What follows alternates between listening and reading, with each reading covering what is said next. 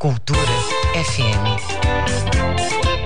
A Cultura FM apresenta Conexão Cultura. Música, notícia e interatividade no seu rádio.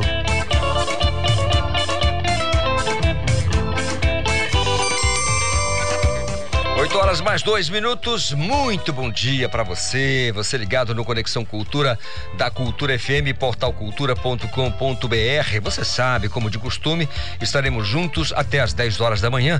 O Conexão é uma produção do jornalismo da Rádio Cultura. Eu sou Isidoro Calixto e a partir de agora você tem atualidades, prestação de serviços, notícias, entrevistas, entretenimento e música.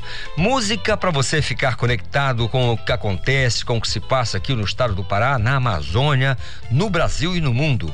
Ouvinte do Conexão, pode mandar a sua mensagem para o nosso WhatsApp. Anote aí, 985639937. Eu vou repetir, 985639937. Marque a gente na internet com a hashtag Conexão Cultura. Estamos ao vivo também pelo YouTube, no canal Portal Cultura. Anote lá, Portal Cultura. Conexão Cultura na 93,7. Então tá, fica com a gente neste primeiro dia do mês de dezembro de 2021. É o último mês do ano, né? E que Deus nos ajude. Hoje é o Dia Mundial de Combate à AIDS. No programa de hoje teremos no quadro de saúde um papo sobre hipertensão, além de uma entrevista com a banda Cheiro Verde cantando os sucessos de mais de 15 anos de estrada. Vamos falar sobre os benefícios da doação de sangue, um gesto tão importante, né? Teremos ainda os nossos quadros de mídia e mercado, de veterinária e análise do futebol, é claro, além da entrevista semanal com o pessoal da Agência de Defesa Agropecuária do Estado. Música, informação e interatividade. Conexão Cultura.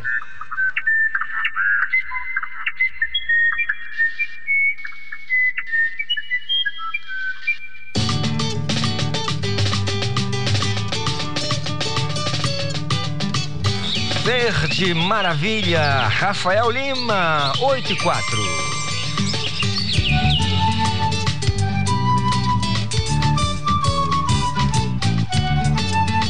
Conexão Cultura. Sou eu, marinheiro destas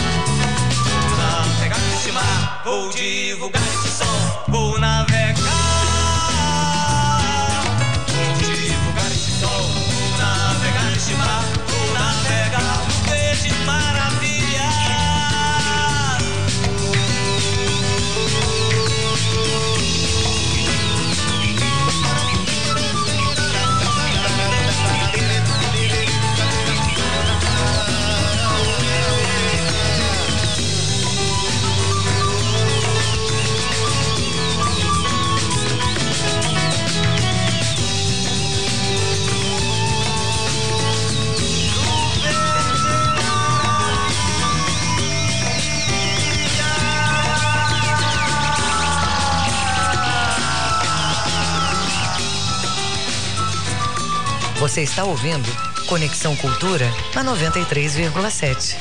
8 horas mais 9 minutos, você ouviu em Verde Maravilha com Rafael Lima. Saudades do Rafael, rapaz.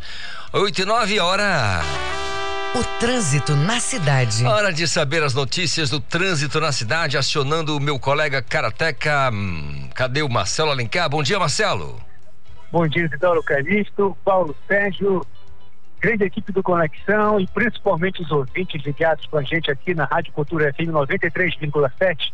E a gente já começa destacando a movimentação do trânsito pela Avenida Júlio César.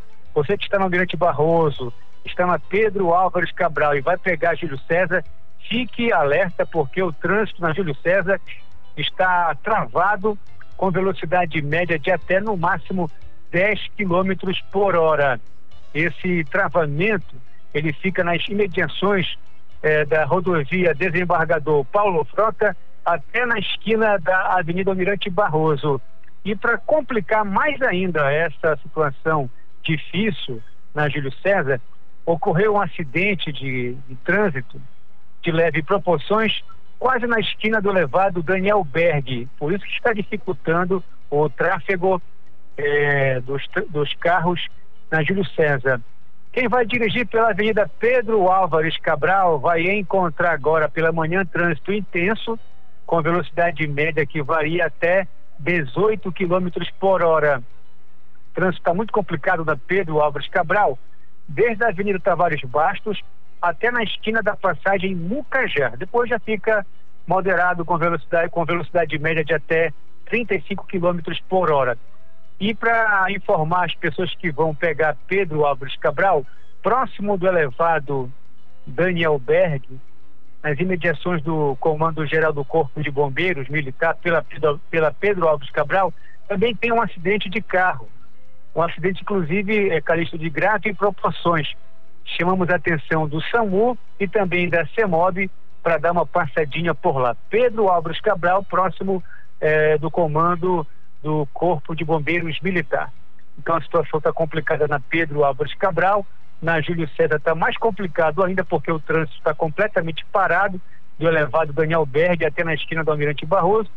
E quem vai dirigir também agora pelo Almirante Barroso, do entroncamento até na esquina das imediações é, ali da Travessa Angostura, o trânsito está intenso com velocidade média que varia até 15 km por hora, depois ele fica tranquilo e segue tranquilo até na Travessa Curuzu, eh, aí ele fica travado da esquina da Curuzu até na esquina da Avenida Governador José Malché, isso no sentido do entroncamento para São Brás.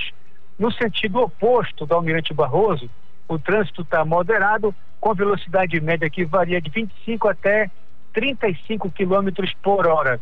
Quem vai passar pela Travessa Lomas Valentinas vai encontrar trânsito travado, completamente parado, da esquina da Rômulo Maiorana até na, eh, na esquina da Avenida João Paulo II. Daqui a pouco a gente volta com você, Calixto, atualizando passo a passo a movimentação do trânsito na capital e na região metropolitana de Belém. Eu sou o Marcelo Alencar, o garoto do trânsito da Rádio Cultura, volta no comando do Conexão, Isidoro Calixto. Obrigado, Marcelo Alencar, pelas informações. Você do trânsito, aquele cuidado de sempre. Não esqueça do nosso lembrete de toda manhã aqui, tá? Prudência, responsabilidade, paciência, porque o trânsito não é uma briga, não é uma guerra. Ter cuidado. 8 horas mais 13 minutos, a nossa conexão agora com a cidade de Santarém, que é aqui pertinho. Miguel Oliveira, bom dia. Bom dia, Calixto. Bom dia, ouvinte do Conexão Cultura, né? Iniciamos o último mês do ano, dia 1 de dezembro, Calixto. 1 de dezembro era uma data que lembrava a coroação de Dom Pedro I. Tinha uma rua em Belém, que hoje se chama João Paulo II, Calixto. Verdade, verdade. A expectativa aí na região oeste do estado é com relação à questão de fechamento para, de, de eventos, até de entrada e saída de, de pessoas, é isso, Miguel? Olha, Calixto, está todo mundo esperando para conferir, saber se é verdade. O prefeito de Itaituba ameaçou a partir de hoje, quarta-feira, fechar a cidade para ninguém entrar ou sair sem que esteja devidamente vacinado. Ele deu uma entrevista ontem, hoje a prefeitura vai editar um decreto para tornar obrigatória a apresentação do comprovante de vacinação em locais públicos e privados. Então, que a gente tem é, essa expectativa se realmente vai ser adotado esse controle de entrada e saída de pessoas em barreiras na cidade, rodoviária, em trechos do quilômetro 30, o acesso a Meritituba e também e outros pontos de chegada em Itaituba por via rodoviária, como o quilômetro 6. Agora, Calixto, o que se pode esperar de uma medida dessa é que ela não seja uma abrasada que se anuncie e depois não se cumpra, né, Calixto? Pois é, agora, Miguel, a pergunta, você que está na região, é bem mais próximo, pode falar para gente. A situação é tão crítica assim que é, ensejaria uma medida tão drástica, uma medida tão radical por parte da, da municipalidade? Olha, Calixto, a questão é a seguinte: a prefeitura diz que as pessoas não querem se vacinar. O índice de vacinação em Itaituba é baixo. Há 20 mil doses de vacina em estoque com risco de vencerem, né? Teve prazo de validade vencido. Então, o prefeito está tentando, de uma certa forma, pressionar a população a se vacinar. Então, exige comprovante de vacinação para entrar em banco, prédios públicos, é, poder sair da cidade na lancha, entrar na cidade estando vacinado, que é uma maneira indireta de forçar a população a se vacinar. Eu tenho minha, minha dúvida se esse tipo de medida vai funcionar. Em todo caso, é, prefeituras aqui da região, onde acendeu o alerta, o governador já falou sobre isso, os casos positivos de Covid voltaram a ser registrados acima da média. Houve uma queda a partir de agosto, mantiveram seus índices em setembro, mas começaram a aumentar em outubro e dispararam em novembro, Calixto, até Juriti, que é uma pequena cidade aqui, próxima a Santarém, adotou o lockdown. Ninguém pode sair de casa, não ser naqueles casos extremos, de 10 da noite às 5 da manhã, Calixto. Pois que coisa. Agora, com relação à taxa de a baixa taxa de vacinação eh, e também de internados na cidade de Santarém, onde você está, Miguel? Olha, Calixto, a maioria dos pacientes que estão internados tanto no Hospital Regional do Baixo Amazonas, do HRBA, e na UPA 24 horas, de pessoas não vacinadas ou que não estão completamente imunizadas contra a Covid. Olha, só para você ter uma ideia, o Conexão Cultura recebeu aqui do Ministério da Saúde a seguinte informação. Um levantamento feito sobre o público de pacientes, é, esses pacientes que passaram pela UPA durante o mês de novembro, né, fechado os 30 dias, mas com dados do dia 29, 53 pessoas internadas não foram vacinadas ou não tomar, ou tomaram apenas a primeira dose de imunizante. Só para você ter uma ideia. 113 pacientes foram recebidos pela UPA 24 horas em novembro. 48 não tomaram nenhuma dose e os outros 5, para completar os 53%, tomaram apenas a primeira dose. Calixto, é uma situação preocupante a gente também tem dados aqui do Hospital Regional do Baixo Amazonas, 23 pacientes internados, desses sete são pessoas não vacinadas, três receberam a primeira dose, são 10, e 12 a segunda dose. Então aí no regional, onde estão os casos mais graves, é, está praticamente meio a meio. Em Caituba, que nós falamos há pouco, Calixto, é, tem sete pacientes internados no Hospital Regional do Tapajós. Dois tomaram a primeira dose, três a segunda e dois população de não vacinados. Então, o que o governador falou anteontem é que esses casos estão aumentando, principalmente porque a baixa vacinação. E não é por falta de vacina, não, Calixto. Pará, como bem frisou o governador, é, no áudio que nós divulgamos ontem no Jornal da Manhã, o Pará foi um dos estados que mais compraram vacinas, além das que receberam do Ministério da Saúde. Tem vacina suficiente para todo mundo e em alguns locais está havendo restrição, pessoas estão não estão querendo se vacinar, estão fazendo restrição à imunização, o que preocupa. Tanto é, né, Calixto, que nós já divulgamos aí na rádio, o prefeito de Belém, Edmilson Rodrigues, ele finalmente cancelou o carnaval. Pois então, foi um, um alvoroço ontem, o prefeito se reuniu e depois até tivemos a oportunidade de conversar com é, o secretário de, enfim, secretário, né, o primeiro escalão do, do governo, foi explicando a, a as medidas, nada é, que envolva eventos públicos será permitido nesse período. Réveillon, Carnaval, em função desse perigo que está aí nos rondando. Mas vamos torcer, como eu digo sempre, né, Miguel? Para um claro futuro, para que as coisas melhorem, as pessoas tenham consciência, se vacinem e as coisas melhorem para todos nós, é isso? É isso é o que nós esperamos. Eu estou de volta amanhã. Um grande abraço a todos. Um grande abraço, Miguel Oliveira, falando de Santarém aqui para o nosso Conexão Cultura. Agora são 8 horas mais 19 minutos. A médica veterinária Alessandra Belo agora chega com dicas bem importantes para a gente cuidar bem dos nossos animais.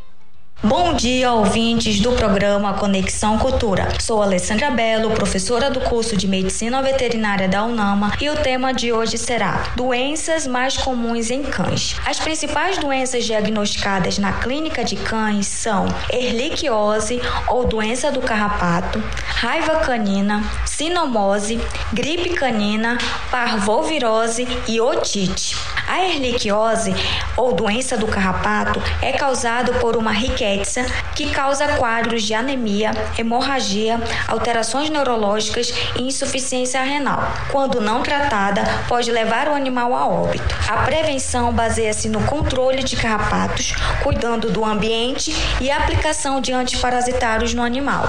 A raiva canina é causada por um vírus fatal que afeta o sistema nervoso e pode ser transmitida aos humanos, sendo uma importante zoonose. Não tem tratamento e a melhor forma de prevenção é a vacinação anual. A sinomose, também causada por um vírus, pode causar problemas digestivos, respiratórios, neurológicos, cutâneos e oculares. O tratamento é sintomático e a prevenção baseia-se em vacinação anual também. A gripe canina pode ser causada por vários agentes e causa tosse, corrimento nasal, espirros, febre e falta de apetite. Para prevenir, mantenha seu animal em ambientes limpos, longe do frio e da umidade e com boa oferta de alimento. A parvovirose é uma doença viral que causa gastroenterite hemorrágica grave que, quando não tratada, pode levar seu animal a óbito. O tratamento é sintomático e a forma de prevenção é com vacinação anual, a mesma vacina da sinomose. A otite é a infecção dos ouvidos e pode ser causado também por vários agentes. Pode ocorrer coceira, secreção no ouvido, desconforto e perda de peso. O tratamento será de acordo com o agente e a indicação do médico veterinário.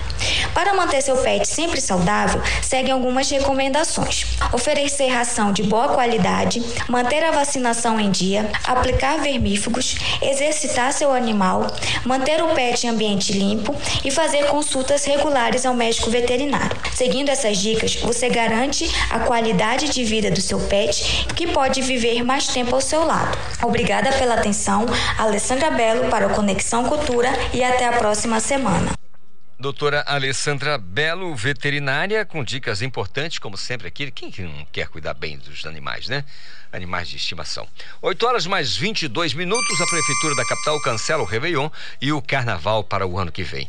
O João Paulo Seabra vai informar direitinho pra gente como foi essa decisão eh, do prefeito da capital. Bom dia, João Paulo. Olá, bom dia, Isidoro Calixto. Bom dia também para os ouvintes do programa Conexão Cultura. E Calixto foi uma decisão aí que as pessoas estavam esperando, algumas pessoas aprovaram, outras não. E foi essa decisão foi comunicada pelo prefeito de Belém, Edmilson Rodrigues, após uma reunião com representantes da SESMA, que é a Secretaria Municipal de Saúde, e, portanto, ele decidiu cancelar as festas do Carnaval de 2022 aqui na capital paraense. E, é, e essa decisão abrange os desfiles das escolas, os blocos de rua e as outras manifestações culturais também de rua. E além do Carnaval 2022, a Prefeitura de Belém também cancelou as festas de Réveillon. A decisão foi tomada na manhã de ontem, com a participação do secretário municipal de saúde, Maurício Bezerra, e os outros técnicos que são responsáveis pela vacinação e o enfrentamento à Covid-19 aqui na capital. O prefeito, a equipe do órgão de saúde, eh, apresentaram dados e estudos epidemiológicos sobre a situação da Covid-19 em Belém tendo em vista aí a quarta onda que já ocorre em alguns países da Europa e o surgimento da nova variante Omicron. E já tinha sido decidido pela realização do Carnaval 2022, mas o prefeito, portanto, decidiu aí voltar atrás. E ele reafirmou o que disse anteriormente no anúncio que tinha sido feito no dia 25 do mês passado, dia 25 de novembro, quando ele manifestou a vontade de realizar o carnaval, mas condicionado à situação epidemiológica ao longo é, desse ano. E todas as decisões é, foram baseadas na ciência e na técnica em relação à pandemia, a decisão de instalar uma infraestrutura para salvar vidas e alcançar o alto índice de imunização na cidade, mostrando a capacidade técnica para vacinar a população.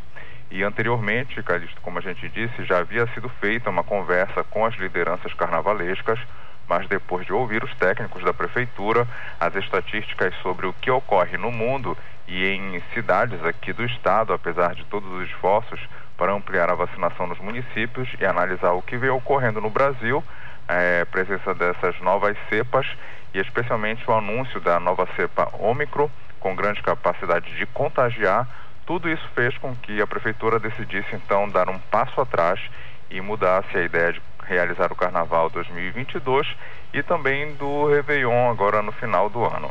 Segue com você aí no estúdio, Isidoro Calixto, João Paulo Seabra, para o programa Conexão Cultura.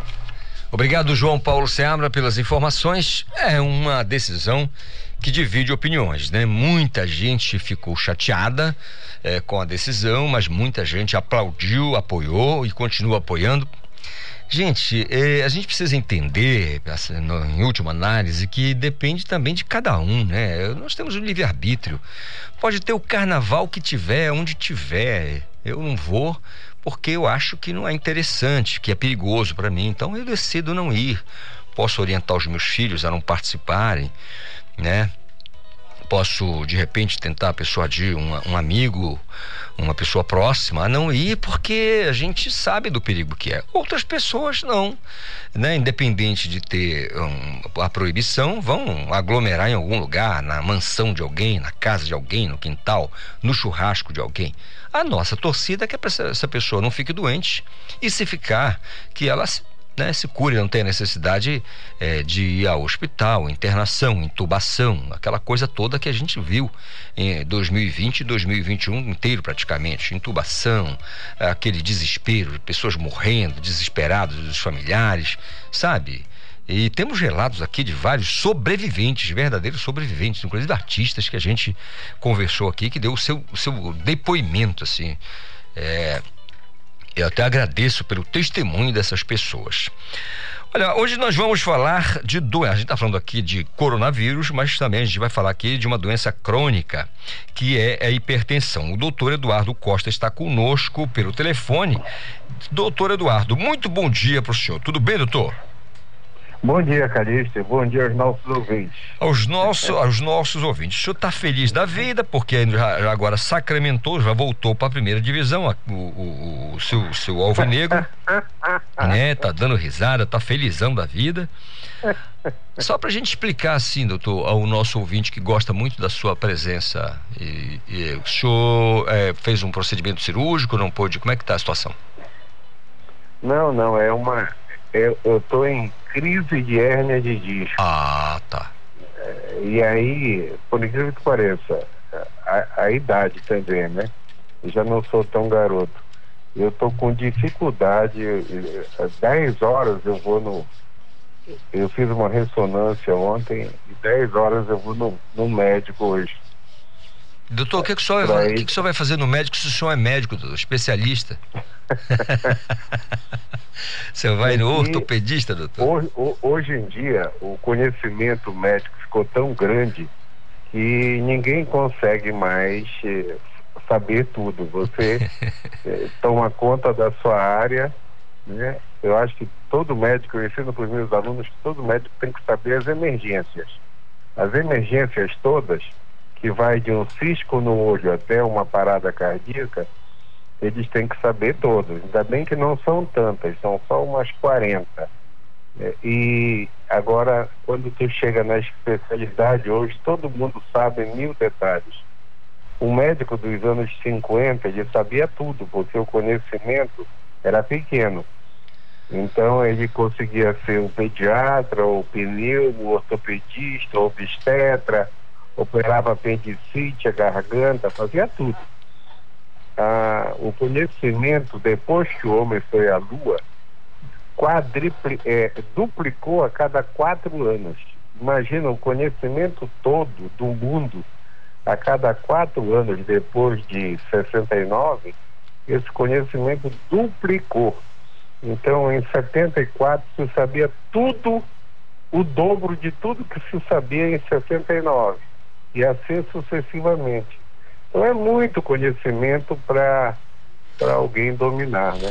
Verdade. Então, cada um na sua área. E cada... hoje a gente trabalha em equipe. e, e, e, não é nem equipe médica, é equipe de saúde, que está o nutricionista, o fisioterapeuta, a enfermagem, o médico, o conjunto todo.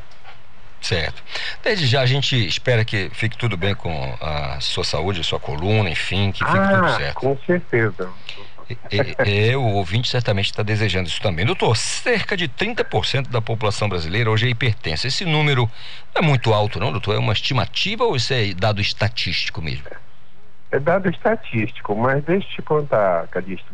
Na verdade, não é 30%, não. Não? É, é 40 para 50. Meu Deus. É, é, é muita gente, praticamente metade do mundo com mais de 50 anos tem pressão alta. Preste atenção, metade do mundo. É, é, tem uma frase médica que diz assim: em todos os quarteirões do mundo tem mais gente com pressão alta do que casas. E, e, e pressão alta a gente não pega, a gente herda. Entendeu? Então, em toda casa tem alguém praticamente com pressão alta, ou tem um pai, um parente, um tio. É muita gente com pressão alta, muito mesmo. Ah, ah, se você for na rua e for medir, a, a, última, teve uma vez que eu fui lá no, no ver o peso e saí medindo a pressão de todo mundo numa manhã, eu e meus alunos praticamente quase que todo mundo que encostou para medir a pressão tinha pressão alta. Pouquíssimas pessoas estavam lá com pressão normal, isso na rua. Quando a gente faz essas campanhas da Sociedade Paraense de Cardiologia, da Sociedade Brasileira, que a gente vai no shopping, na rua, na praça e mede, a, a, a, o percentual que a gente encontra geralmente é superior a 50% daquelas pessoas que vão lá, não vamos falar a população. Mas o, o livro fala em 30%, mas na, na realidade esse número é, é na, na minha cabeça, 50%. Metade do mundo tem pressão alta com mais de 50 anos. Doutor Eduardo. Então é muita gente. E só tem uma maneira, Calixto, de saber medindo a pressão, não tem jeito. Não tem outro jeito. Não, não existe um jeitão de quem tem pressão alta. É, é justamente é, isso que vem a primeira pergunta aqui do nosso do ouvinte e também internauta uhum. que assiste a gente pela internet. Mas, doutor, é, são 8h32, eu faço um pequeno intervalo e já volto para o senhor responder essa pergunta aqui do ouvinte, tá bom? Ok. Eu volto já. Estamos apresentando Conexão Cultura.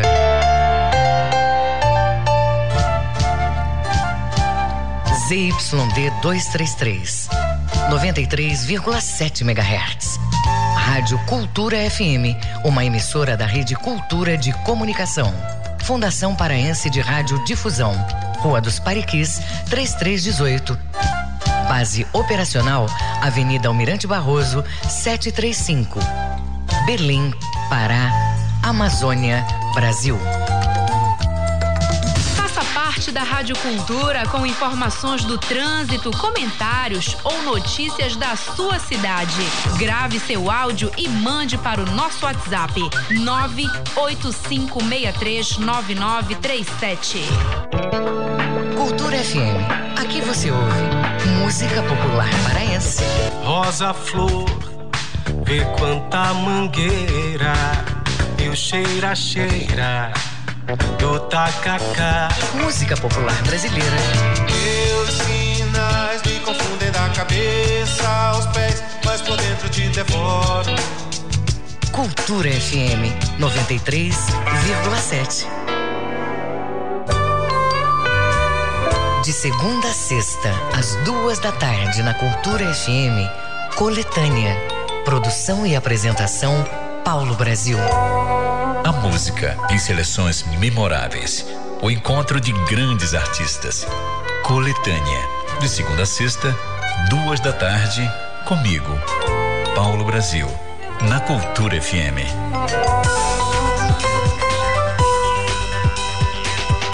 Voltamos a apresentar Conexão Cultura.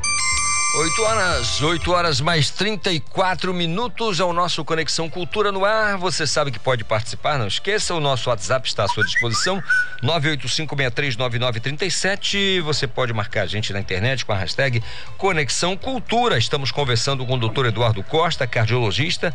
O assunto é hipertensão arterial. Tem uma pessoa aqui que está falando assim, doutor Eduardo.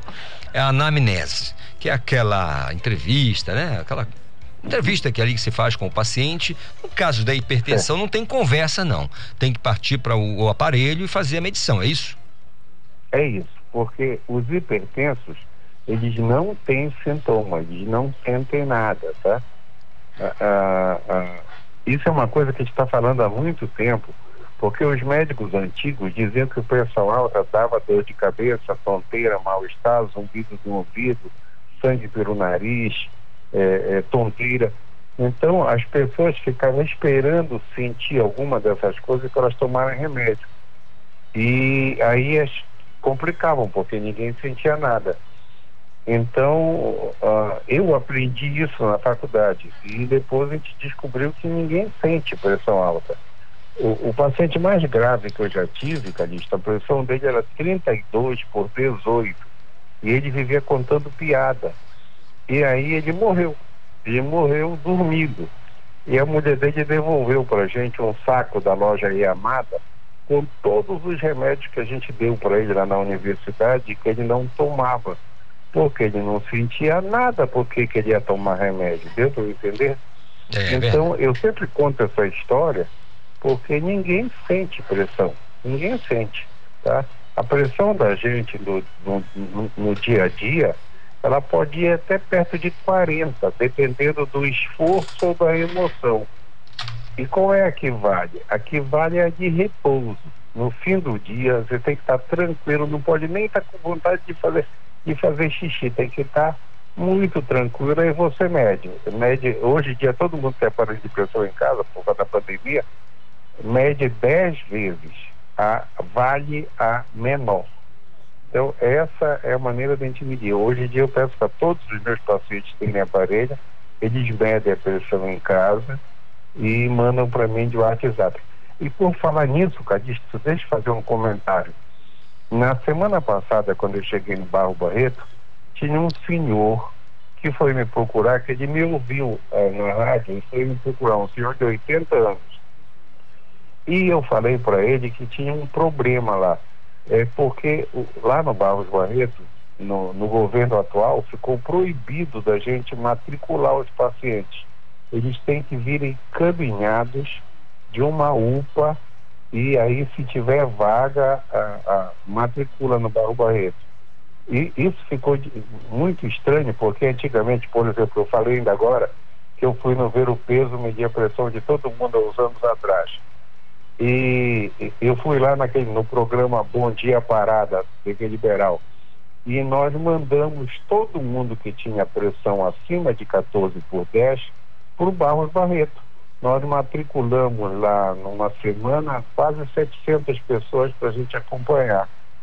Só tem que agora o Barro Barreto é da EBSER, é a empresa brasileira dos hospitais, dos hospitais universitários.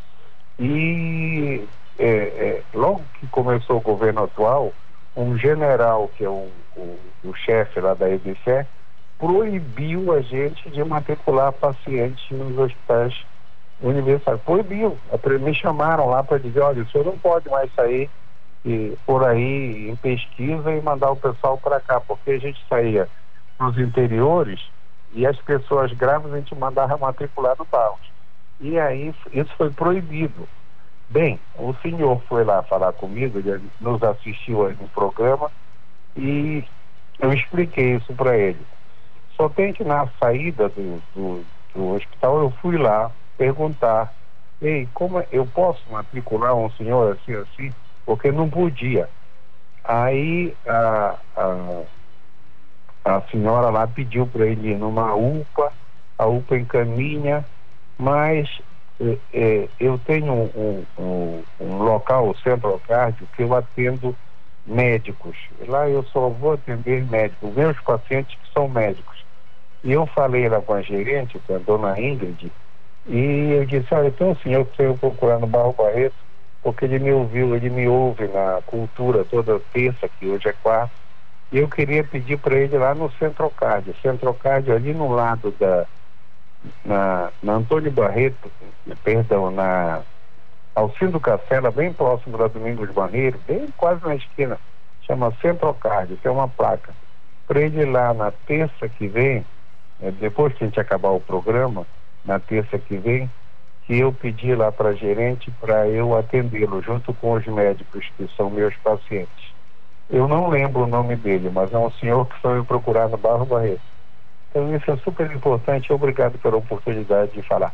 Mas olha, voltando ao assunto, Calixto, ninguém sente pressão. Por favor, nossos ouvintes que estão nos ouvindo, tem gente que tem ainda, diz, não, eu só, só, só, só tomo remédio quando eu tenho dor de cabeça ninguém sente pressão alta. Pressão alta, é, é, ela pode estar estourando e você não sente. Aí vem a pergunta, bom, então se a gente não sente, por que, que precisa tratar se a gente não sente?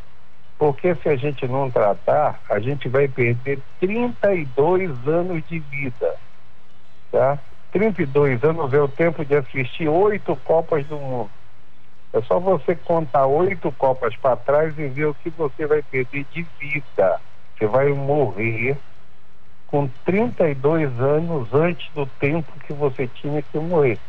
Porque pressão alta causa edema de pulmão, insuficiência cardíaca, infarto, derrame no cérebro, insuficiência renal que vai acabar na hemodiálise entupimento das artérias da perna, igual o diabetes, tem que amputar a perna, e aneurisma da horta. Tudo isso que eu acabei de falar é causado por pressão alta. A, a outra doença crônica que causa essas mesmas coisas é a diabetes. Então, se a gente cuidasse direito das pessoas com pressão alta e com diabetes, o pronto-socorro não teria paciente clínico, ele só teria lá acidente de carro, bala, faca, furada de prego, essas coisas. Porque você não teria lá ninguém com infarto, com derrame, com insuficiência renal. Isso tudo é causado por pressão alta e diabetes, que são duas doenças que a gente não sente. Agora, a minha grande preocupação, é, isso eu já falei para prefeitos e secretários de saúde nos últimos 30 anos, é que tem que não é tratar, não é dar o remédio, é tratar direito. Pressão normal é 12 por 8, 11, 11 por 7, 10 por 6, 9 por 5. Não existe doença pressão baixa. Até 9 por 5 é normal. Se, se a pressão está o tempo todo 13 por 8,5, ela já está alta. Tá? Ah, e, e, o número que preocupa a gente, Calixto, é a pressão mínima. Tá? Vou dar um exemplo. Se alguém está com 20 por 8, a mínima está 8, está normal. Aquela pessoa está com dor de cabeça, está tendo uma emoção, por isso que a pressão subiu. Agora, se ela tiver em repouso com 13 por 9, olha só, a mínima não é mais 8, é 9. Ela já está com pressão alta e já é grave. Eu, eu ensino para os meus alunos na faculdade assim: pressão alta a gente classifica em grave, muito grave, gravíssimo no superlativo e está quase para morrer de grave. Então, se a mínima está 9, já é grave, sem remédio. Se a mínima está 10, é muito grave. Se a mínima está 11, é gravíssimo.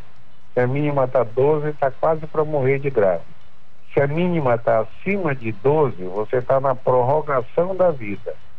Tá? Está em, em altíssimo risco. Então, 14 é nível de morte. Quando a mínima, a pressão mínima está 14 é nível de morte. Então, pressão alta, só tem uma maneira dela baixar, tomando remédio. Tá? Muito a, bem. Outra maneira, ela baixa bem é quando o indivíduo perde peso. Tá? Esse pessoal que faz cirurgia bariátrica, eles tomavam cinco remédios, eles ficam tomando só um. Eu nunca tirei remédio, zerei mas o pessoal que perde peso diminui a, a, a, queda de pressão é importante, diminui bastante os remédios. Então, hum. perdeu peso, diminuiu o peso e tem que tomar um remédio. Verdade. Ah, alguns remédios o governo ainda dá, tá? Muito ainda bem. dá porque está ficando cada vez mais difícil isso. Doutor Eduardo. Mas você recebe, fala. Claro, não, só para dizer que nós vamos aqui aguardar a sua visita no presencial aqui, porque os ouvintes eles querem fazer perguntas, mas assim, hoje nós estamos vivendo aí a abertura da Feira do Livro, o senhor nem vai poder ir lá hoje, eu estou na, na, abertura, que eu sei que o senhor gosta muito, não vai poder ir, mas já agradecendo a sua participação aqui no nosso Conexão Cultura, o senhor sabe que tem cadeira cativa, na semana que vem estaremos juntos conversando, vamos elaborar aqui, é, organizar as perguntas dos, dos ouvintes, para que a gente possa bater um papo maior, porque hoje nós temos aqui okay. várias participações do pessoal que está lá na Feira do Livro, daqui a pouco temos movimentação. Doutor Eduardo, aquele abraço, a gente volta a se falar falar na semana que vem, tá certo? Um abração, velhão. Na terça que vem. Na, um terça, na terça que vem. 8 horas mais 45 minutos. Vamos falar sobre inspeção e fiscalização de produtos de origem animal, porque são indispensáveis esses procedimentos, porque vão garantir que o consumidor tenha à sua mesa produtos seguros para o consumo. Eu converso com a doutora Adriele Cardoso, é, veterinária, gerente de serviço e inspeção estadual é, da Agência de Defesa Agropecuária do Estado do Pará, Depará. Doutora Adriele, bom dia, tudo bem? Bom dia, tudo bem? Tudo na Santa Paz. Doutora, só para a gente esclarecer ao ouvinte aqui do Conexão, que está aqui ouvindo a nossa programação, eh, como é. funciona uma inspeção feita pela, pela Depará? Como é que funciona? Então, a, a Depará, ela acompanha o processo de registro da empresa e acompanha também o processo de produção dos alimentos, né? Faz as fiscalizações, coleta de análise oficial, acompanha as análises de controle de qualidade que são feitas pelas indústrias e a gente acompanha todos os processos. Então, estão cumprindo os regulamentos técnicos, as legislações pertinentes. De uma. De um, um, vamos pegar aqui num cenário de um procedimento. Um cenário de um procedimento, pegar aqui, por exemplo, uma. Uma criação, não sei como é que eu posso dizer, uma fazenda que tem é. suínos aqui, por exemplo, no Nordeste do estado. Tem lá suínos, um, mil animais. Eles têm lá um plantel de mil animais e eles, é, claro, eles abatem esses animais para a venda. Vamos colocar suínos aqui, que é, que é mais tranquilo. É, nesse caso, há uma inspeção rotineira nessa propriedade, é, feita pela, pelos agentes da Depará, é, são documentos. É, no que consiste essa fiscalização feita pelos os agentes? Certo, deixa eu explicar primeiro que a gente tem hoje é, alguns tipos diferentes de serviço de inspeção, né? Uhum. A gente tem o serviço de inspeção municipal, que é o SIM, o serviço de inspeção estadual, que é o que a Depara faz, que é o CIE, o CIF, que é o serviço de inspeção federal, que é realizado pelo MAPA, e tem o CISB, que a Deparar conseguiu a, a concessão e faz a fiscalização desses produtos. É, aí como é que acontece? Esses animais, para serem abatidos, eles não podem ser abatidos dentro da propriedade. Uhum. Eles, é, é, feita a emissão de uma guia de trânsito, onde o produtor leva da propriedade rural até um abatedouro registrado. Vamos falar em bovino, que é bovino, bobarino, que a gente tem uma quantidade maior. Uma quantidade maior e aí? Produtor... Sim. Isso, aí o produtor faz essa emissão de GTA e esse GTA acompanha a carga né, da propriedade até a, ao abatedouro. Para ele conseguir fazer essa emissão de GTA, ele já precisa estar com a, a propriedade dele regularizada com relação a algumas vacinas. Vacina de aftosa, vacina de brucelose. É, precisa estar dentro do, do que é exigido pela legislação. E aí lá na chegada do abatedouro, esses animais eles vão passar por alguns tipos de inspeção.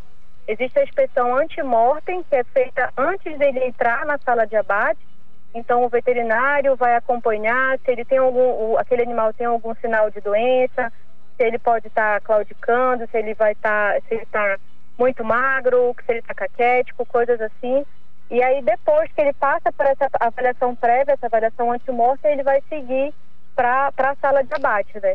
E lá na sala de abate, ele também o, o dono do frigorífico, o estabelecimento em si, precisa cumprir uma série de legislações para que o abate é, possa continuar acontecendo. E o, o veterinário responsável é, pela fiscalização, pela DAD Pará, ele vai acompanhar também se aquelas carcaças têm algum tipo de lesão, se podem estar sugestivas de alguma doença ou não, por exemplo, brucelose, é, tuberculose, algumas parasitoses, justamente para evitar que o consumidor é, tenha algum tipo de, de, de é, contágio né, ali dentro daquele consumo daquela carne.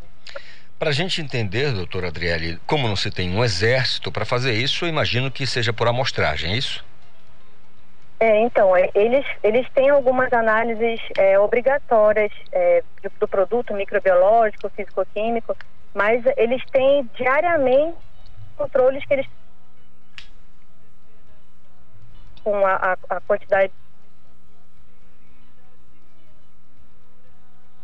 sendo processado, ela está ok, se a faca está sendo esterilizada de forma correta, com a temperatura correta, com a, a, uma água clorada, tudo isso é acompanhado ao longo do e o fiscal, o, quem realiza é a empresa, esse processo de, de de abate e conservação e tudo, e a fiscalização acompanha se a empresa está fazendo de forma adequada. Se há uma identificação de que houve alguma falha dentro do processo, o fiscal é, é, determina a parada da, do abate para corrigir o problema e depois voltar. Doutora Adriele, é comum ter fraudes nesses procedimentos? É sim, comum, é rotineiro, é rotineiro. Como, e como é que a Deparar se comporta com relação, porque é uma das finalidades, claro, da inspeção e fiscalização, como é que o agente se comporta para evitar essas fraudes? Justamente está ali, como a senhora acabou de explicar, de olho em todo, todo o procedimento, em toda a cadeia, como é que funciona? É, ele acompanha tanto a, a, na prática o que está acontecendo e acompanha também os registros que a empresa faz relacionados àqueles produtos, que a gente chama de autocontrole. A empresa tem que ter esses planos de autocontrole já implantados, que é onde eles vão é, é, determinar e registrar tudo que está sendo feito dentro da indústria. E tudo tem que estar de acordo com a legislação. Perfeito. Doutora Adriane, é, quantos, não sei se estimativamente ou até estatística dá para dizer, mas quantos abatedouros vocês já visitaram é, que não tinham condições de, de funcionamento, por exemplo, ou, ou se não, não existe esse, esse tipo de, de, de estabelecimento? Sim, sim, infelizmente ainda existe. Aí a gente tem uma equipe hoje é, especializada no estado de Pará, que é o GATO, que é o Grupo Agropecuário Tático Técnico Operacional. Esse grupo ele tem atendido justamente a essas denúncias, né, de estabelecimentos clandestinos, tanto de abate quanto de laticínios e, e processamento de outros produtos onde eles vão identificar se aquele estabelecimento tem registro ou não e se tiver algum tipo de produção, é feita a apreensão, é feita a inutilização daquele produto para que não chegue na mesa do consumidor. E aí o, o proprietário é autuado, é orientado a não conduzir mais a produção dessa forma, é, orientado a organizar a sua estrutura, tanto documental quanto estrutural, para tentar se registrar. Eu, eh, durante um bom período do, do, da década de 2000, no sul do Pará, trabalhando, a gente via muito abatedouro clandestino de bovinos as pessoas tinham esses é, estabelecimentos dentro da mata mesmo, de qualquer maneira. E aí, naquela ocasião, a gente se perguntava, mas por que que o sujeito decide fazer esse abate, eh, esse abate aqui e não levar lá pro matadouro, como a gente fala, né? Na, na região, o comum, o homem comum, é, fala lá, o, o, lá pro abatedouro, por que que ele não leva? Ah, porque tem taxa disso, taxa daquilo, tem que pagar isso, tem que aquilo, então ele faz aqui. E aí a gente se deparou com uma situação assim terrível, porque era era um negócio fora do, da, da, realidade. O animal, de qualquer maneira, aí caía em algum momento, aí eles levantavam, colocavam de novo lá na, naquela corrente. Uma coisa horrorosa. E, e, hoje, ainda assim, tem esse tipo de, de abatedouros ainda. É, infelizmente a gente ainda encontra, né? E a gente tem tentado combater isso, não só a deparar com o gato, mas assim, ao, ao, com o apoio do Ministério Público, apoio da DEMAPA, do PROCON, eh, vigilância sanitária, porque isso, isso afeta diretamente a saúde do consumidor, né? E assim, é, é muito importante a gente estar tá falando sobre isso aqui agora, porque é importante também que a gente informe ao, ao consumidor para que ele identifique se aquele produto que ele está comprando, aquela carne, o, o leite, o queijo, a manteiga, o pescado, ele passou por uma indústria registrada, né? Seja do, do, do, município, seja do estado, seja federal. E aí é importante ele identificar se tem aquele selo. Não sei se, se, você conhece, é, tem uma, uma marca, aparece na, nos rótulos dos produtos registrados um selo. É um selo é, redondinho do estado, é um redondinho que aparece escrito que é, foi fiscalizado pelo Serviço de Inspeção Estadual. Então, é importante que o consumidor identifique se esse produto que ele está consumindo, que ele está comprando, passou por uma indústria e se ele identificou que não, não tem esse tipo de selo, que ele reporte para a gente, para a ouvidoria, para o PROCON, que aquele produto não é registrado, porque aquele produto ele pode estar tá transferindo uma série de doenças para ele, né? Pode, pode contaminar a família, pode até levar à morte, dependendo da situação que está sendo transmitida ali. É, esses abatedores clandestinos, é, você estava falando, é, é, é realmente é, uma, é trágico, assim, você vê a situação, porque ele incorre em vários crimes, né? Crime ambiental, é, a, o crime sanitário em si, ele, ele sonega imposto, é uma série de contravenções que ele vai é, é, fazendo ao longo desse processo de abate clandestino. É, uma coisa realmente que a gente precisa é, repudiar. Doutora Adriele Cardoso, que é médica veterinária, gerente do Serviço de Inspeção Estadual da AD Pará, eu agradeço por essa conversa, pelos esclarecimentos. Certamente o ouvinte saiu, é, fica hoje muito mais tranquilo com relação ao que ele precisa ficar de olho é, quando se trata de alimentos, especialmente de origem animal. Pela atenção da senhora, pela delicadeza de falar com a gente, muito obrigado. Uma quarta-feira abençoada e produtiva, tá bom? Também, para todos nós. Qualquer coisa, estamos aqui à disposição na AD Pará. Muito obrigado, doutora Adrele, mais uma vez. São 8h56. Olha, o governo autoriza início das obras em três terminais hidroviários. Detalhes com o meu colega João Paulo Seabra. Bom dia, João. Olá, bom dia, Isidoro Calixto. Bom dia também para os ouvintes do programa Conexão Cultura. E essa autorização foi na última segunda-feira para o início das obras de construção do terminal hidroviário de Aveiro, no Baixo Amazonas, e também a reconstrução e adequação dos terminais hidroviários de Chaves, no Marajó, e Mocajuba, no Baixo Tocantins. E as obras vão trazer mais conforto e segurança aos usuários dessas regiões, além de ajudar na integração do Estado por meio do modal hidroviário. E em Aveiro Calixto, assim como nos demais, é, nos outros terminais construídos pela CPH, que é a Companhia de Portos e Hidrovias do Pará, o Porto de Aveiro vai ser contemplado com cadeiras confortáveis, banheiros, guichês para vendas de passagens, lanchonete, salas para órgãos do governo, guarda-volumes, TV e bebedouro. Já a obra naval prevê a instalação de uma rampa metálica coberta e um flutuante coberto para embarque e desembarque de passageiros. O terminal será construído com base nas normas da Agência Nacional de Transportes Aquaviários, ANTAC. E no total, o Estado vai investir mais de 5 milhões na obra de Aveiro. Já em Chaves, o terminal vai passar por obras de reconstrução e adequação, com investimentos de mais de 3 milhões do Estado e o porto também vai contar com cadeiras confortáveis, banheiros, guichês para venda de passagens, lanchonetes, salas para órgãos do governo, guarda-volumes, TV e bebedouro. E já a obra naval, que é aquela obra para conseguir comportar a chegada e a saída dos navios, ela vai contemplar a instalação de uma rampa metálica biarticulada, coberta e um flutuante coberto para o embarque e desembarque de passageiros.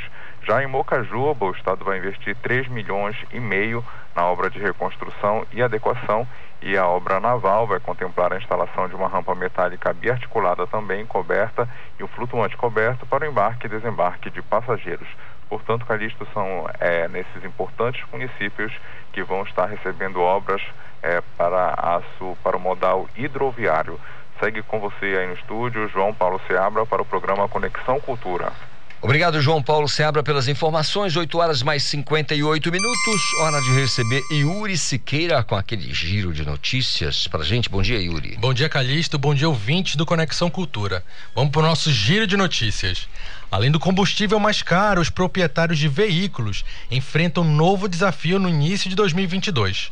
O imposto sobre propriedade de veículos automotores, ou IPVA, deve ficar mais caro, Calixto, acompanhando a valorização de carros novos e usados. No último dado disponível da FIP, o preço dos usados subiu mais de 31% em 12 meses. No mesmo período, os modelos novos tiveram alta de 19,3%. O Instituto Adolfo Lutz confirmou ontem dois resultados positivos para a variante Omicron do coronavírus aqui no Brasil. O sequenciamento genético que apontou a variante nos lestes de dois passageiros vindo da África do Sul foi feito pelo Hospital Albert Einstein, em São Paulo. Um terceiro caso suspeito de um passageiro que veio da Etiópia e desembarcou em Guarulhos ainda está sob investigação do Instituto. Segundo a Secretaria Estadual de Saúde, os dois casos confirmados são de um homem de 41 anos e de uma mulher de 37, proveniente da África do Sul. A região metropolitana de Belém teve ampliação da vacinação itinerante nos bairros. O serviço que exige, existe desde agosto em Marituba começou a ser ofertado nesta terça-feira. Também em Ananindeua, uma van percorre bairros, feiras e praças para aplicar a vacina contra a Covid-19. Essa vacinação itinerante vai começar também na capital a partir de hoje. A Prefeitura de Belém anunciou que uma unidade móvel vai percorrer a cidade para reforçar a vacinação. O calendário ainda será divulgado. O cartão SUS e o cartão de vacinação para quem precisa receber a segunda dose ou de reforço será importante. Eu fico por aqui no nosso giro de notícias. Obrigado, Yuri Siqueira, falando aí de várias notícias aqui pra gente no nosso Conexão Cultura 9 em ponto intervalo. Eu volto já já. Estamos apresentando Conexão Cultura.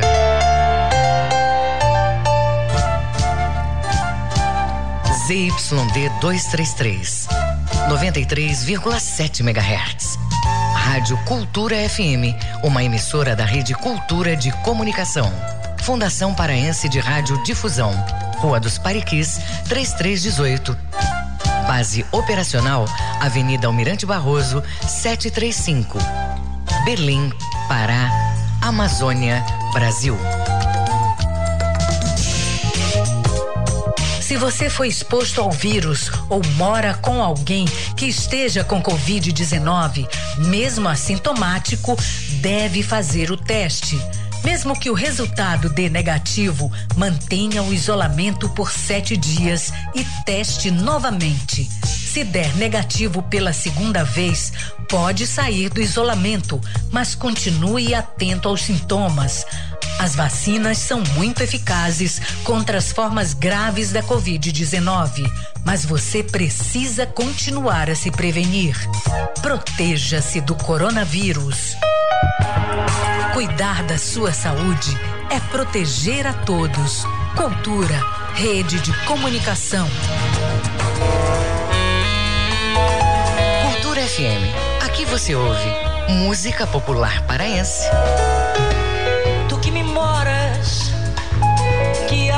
Comigo a mesma casa música popular brasileira. Enquanto você se esforça pra ser um sujeito normal. Cultura FM 93,7.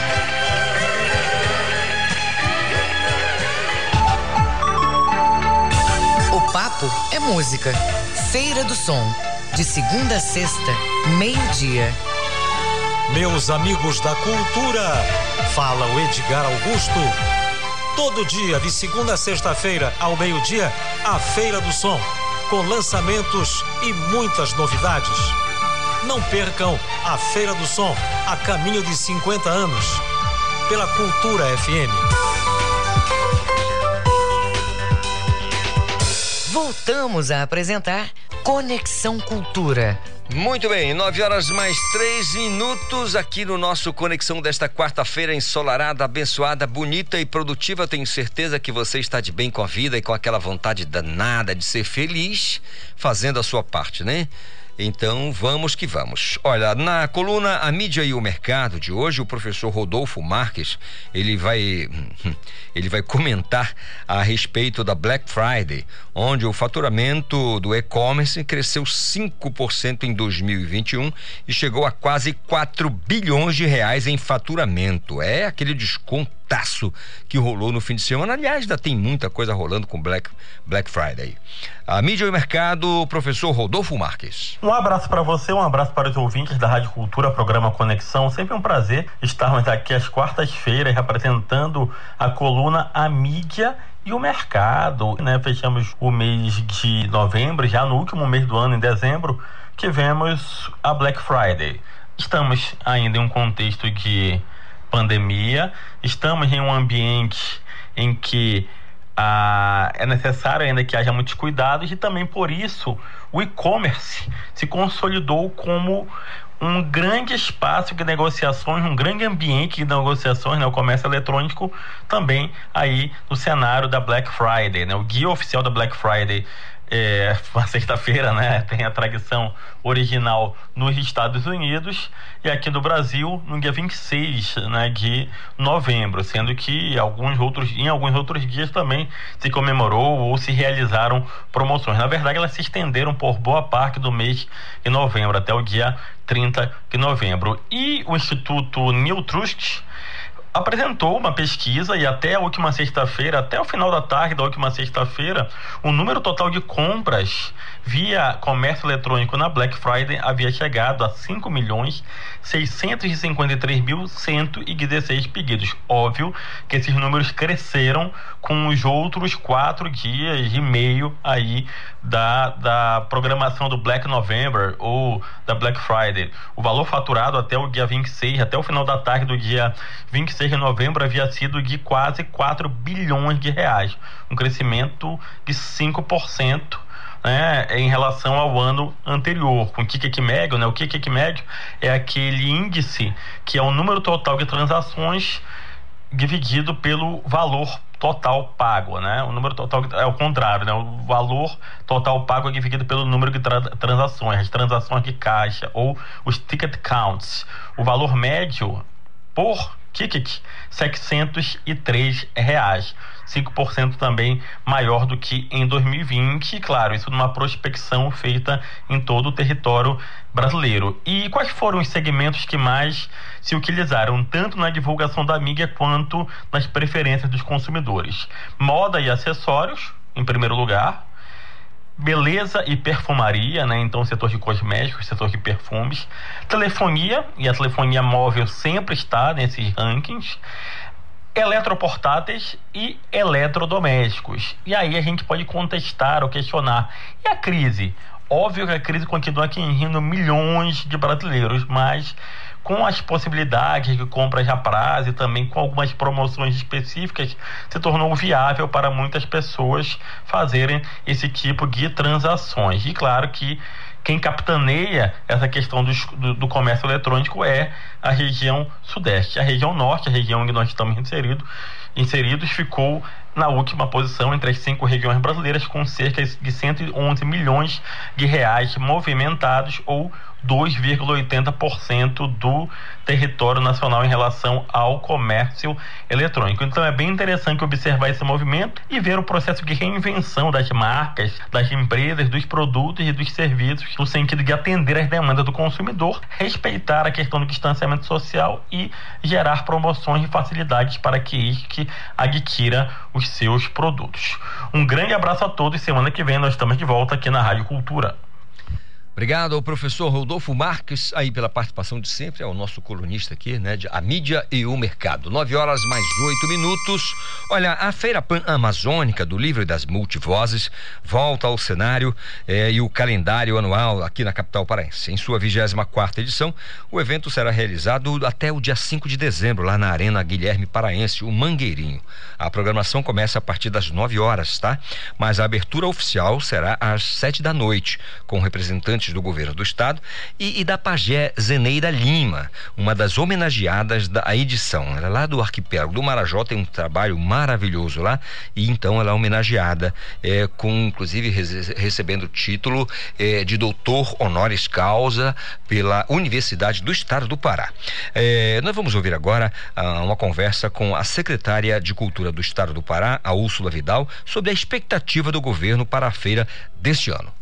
Essa edição da 24ª Feira Panamazônica do Livro das Multivozes será um desafio para todas as entidades, os parceiros, os prestadores de serviço envolvidos. Nós precisaremos estar numa sintonia muito fina para garantir toda a segurança, quanto aos protocolos sanitários, a própria segurança pública, garantir um fluxo controlado de visitantes. Estamos contando com essa compreensão, responsabilidade e solidariedade da população. Nós vamos exigir do público a apresentação da carteirinha com vacinação completa para as faixas etárias que já foram incluídas no programa de imunização contra a Covid-19. Será uma feira bonita, uma feira muito voltada para as crianças crianças, uma feira que terá inovação na questão da acessibilidade, da inclusão para pessoas com deficiência, uma feira que vai incorporar o planetário como mais uma experiência sensorial, principalmente para a criançada. Nós estamos pensando muito nas crianças, que essa seja uma feira também do reencontro com as crianças, com o brincar, com a leitura, com as outras formas de expressão. Então, os parceiros serão muito importantes é, nessa garantia de que nós tenhamos uma feira tranquila, segura, com um fluxo seguro de pessoas, fazendo todo o possível para que não haja erros, para que nós possamos ter uma feira é, que fique na memória da população nesse momento que nós já estamos saindo da pandemia. Muito bem, tá aí então a palavra da secretária Úrsula Vidal, titular da Secult, né, sobre a expectativa do governo para é, a feira, é, a 24 edição da Feira Pan-Amazônica do Livro e das Multivozes. E direto lá do Mangueirinho, eu vou acionar minha colega jornalista Pamela Gomes, que tem mais informações da abertura da Feira do Livro. Bom dia, Pamela. Bom dia, Calixto, ouvintes do Conexão Cultura. Estou aqui na Arena Guilherme Paraense, Mangueirinho, onde acontece hoje a 24 feira Panamazônica do Livro das Multivozes. Como tradição, a feira homenageia nesta edição, Calixto, o escritor Vicente Cecim, que faleceu em junho deste ano, e a escritora Ipagé Zeneida Lima. A movimentação por aqui neste momento está tranquila, a entrada acabou de ser liberada. Já notamos por aqui a presença de crianças e adolescentes. Vale lembrar, Calixto, que a abertura oficial da feira acontece às 19 horas com a presença do governador Helder Barbalho e da secretária de Cultura Úrsula Vidal. A programação da Feira Panamazônica do Livro das Multivozes segue até domingo, das 9 às 21 horas, sendo das 9 da manhã até as 13, destinado ao público infantil, como forma preventiva para evitar um pouco a exposição das crianças aí, que a gente ainda está em em momento de pandemia, né, Calixto? Pamela Gomes para o programa Conexão Cultura. Obrigado, Pamela Gomes, falando ao vivo lá do, do ginásio Mangueirinho sobre a abertura da feira, né? A gente sabe que já está rolando desde as nove, mas a abertura oficial acontece às sete da noite, né? Presença lá de, de governantes, né? prefeitos, aí deputados, o governador do estado, da importância que tem a feira do livro é, aqui na nossa capital. O, gente, o Conselho de Jovens e Empresários da Associação Comercial do Pará, o Conjove, não abre mão de três pilares. Eles dizem sempre que é bom a representatividade, a capacitação e o relacionamento. Por isso, o Conjove está promovendo aí um, uma série de palestras eh, e espera eh, a participação de pessoas para eh, desfrutar desses pilares, né? Aprender sobre esses pilares em um dia repleto de novidades para os empresários. Amanhã, a partir das 10 horas, então, empresários, diretores, gerentes, supervisores, universitários que almejam ter contato com autoridades locais, aprender com grandes referências nacionais nas áreas de startups, finanças e vendas, bem como também fazer muitos aí network com os, eh, os participantes do evento. Eu tenho aqui eh, três, seis, nove, doze ingressos, né, para você, se você falar aqui com a gente através do nosso conexão, nosso WhatsApp. Anote aí 985639937, 985639937. Você diz, Calixto, eu quero ganhar o ingresso para as palestras lá do Conjove. Então você vai do Conjove. Isso. E você fala com a gente, a gente anota aqui, você pode apanhar na nossa recepção aqui da Rádio Cultura, na Pariquis, entre 3 de janeiro, 9 de, é, 3 de maio e 9 de janeiro, aqui na Rua dos Pariquis, no bairro da Cremação.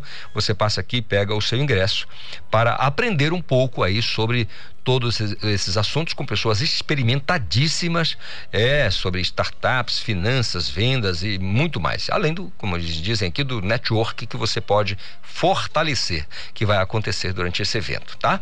É um evento do Conjovem, são pessoas interessadíssimas no desenvolvimento da economia do estado do Pará. São 9 horas mais 14 minutos. Esporte. Bom dia, Manuel Alves. Bom dia, Isidoro Calixto. Bom dia, ouvintes do Conexão. Definidas as datas para os dois jogos entre o Barca da Bola de Marabá e o Arara Azul de Canaã dos Carajás, valendo uma vaga nas semifinais do Campeonato Paraense de Futsal da categoria principal. O primeiro jogo será neste sábado na cidade de Canaã e o segundo no outro sábado, dia 11 de dezembro, em Marabá o Barca da Bola como campeão do Polo Sudeste e o Arara Azul, que foi o campeão do Polo Carajás. Quanto ao jogo entre Clube do Remo e Cruzeiro, que estava marcado para hoje, ele foi transferido para amanhã, quinta-feira, às sete e meia da noite, no ginásio de Marituba. A mudança foi por causa do repá de hoje pela Copa Verde. Esse foi o destaque do esporte aqui no Conexão desta quarta-feira, que segue com você. Isidoro Calixto aqui pela 93.7 Rádio Cultura FM. Obrigado, Manuel Alves. Sempre bom ouvir o Manuel aqui com as notícias do esporte. 9 horas mais 15 minutos. Agora eu quero o enciclopédico, enciclopédico Ivo Amaral. Bom dia, Ivo. Bom dia, Calixto. Olha, esse Manuel sempre traz notícias agradáveis pra é gente, é verdade. né? Eu tô na dúvida, eu tô na dúvida pela simpatia dos dois nomes. Eu não sei se vou torcer pelo Barca da Bola ou pelo Arara Azul, né? São times do interior, em suas categorias, futebol de salão, etc e tal, que trazem uma vida nova para o esporte em Belém. E o Manuel anda pesquisando isso com uma lanterna na mão, procurando no mapa de todo o estado do Pará. Eu estou na dúvida, não sei se você já escolheu. Vai torcer pelo Barca da Bola ou pelo Arara Azul? Eu também ainda não decidi. Não decidi. Agora eu quero perguntar a você, vou devolver essa pergunta. Eu sei que não se responde pergunta com pergunta, mas sim, sim. com resposta. É claro, né? Isso é óbvio. Mas eu quero saber a sua opinião. Vai torcer para o Remo ou para o Paysandu no clássico? Olha, eu não vou torcer realmente não vou torcer para ninguém como nunca torci. Ao pessoal que até hoje na rua é uma prova de carinho, isso eu reconheço, uma prova de carinho. Ainda esses, esses dias agora, eu, pô, eu não posso mais andar na rua, porque eu fiz um comentário até contundente, como fiz aqui no Conexão Cultura, sobre o luto do futebol do Pará, depois do nosso fracasso nas B e na C, e eu sou abraçado constantemente, com muita manifestação, e pelo menos rarearam aquelas perguntas que sempre existem. Afinal, você é Remo ou Paysandu? E quando eu digo que eu sou Tuna, a resposta é: ah, você quer ficar em cima do muro. Mas realmente eu não consigo privilegiar um nem outro. Evidentemente, quando é uma competição nacional, pode ser um time da minha paixão, como o Corinthians, eu torço contra. Eu quero mais o sucesso do futebol do Pará. E agora, no caso de Rei do Paysandu, que vem de dois insucessos monumentais, eu quero que eles tentem mostrar um pouco de vida, que mostrem um pouco de talento, né? os elencos, sobretudo do Paysandu, esvaziaram. E o interessante é que você pega a escalação do Paysandu e vê que aquele caminhão de jogadores que foram embora, raríssimos, como talvez o Perema, podem fazer falta. O resto é trocar seis por meia dúzia, meu amigo Calixto. Não há dúvida alguma para mim. Muito bem, Ivo. É, é, o reconhecimento das pessoas, isso é muito importante. Agora sim, é, a gente, você já falava ontem, eu acho que a coisa tão é, tão difícil, a poeira ainda não baixou, pelo visto ainda não baixou, que é um clássico sem atmosfera, sem clima de clássico, né, Ivo? Ah, lógico, lógico. O fato que os dois vêm de uma de um insucesso monumental esvazia muito o interesse do torcedor. Agora eu estou vendo aqui também, a informação que eu tenho, é que o Paysandu já vendeu 8 mil ingressos. É jogo de torcida única, né? Não há dúvida alguma, até porque previamente já estava acertado isso, né?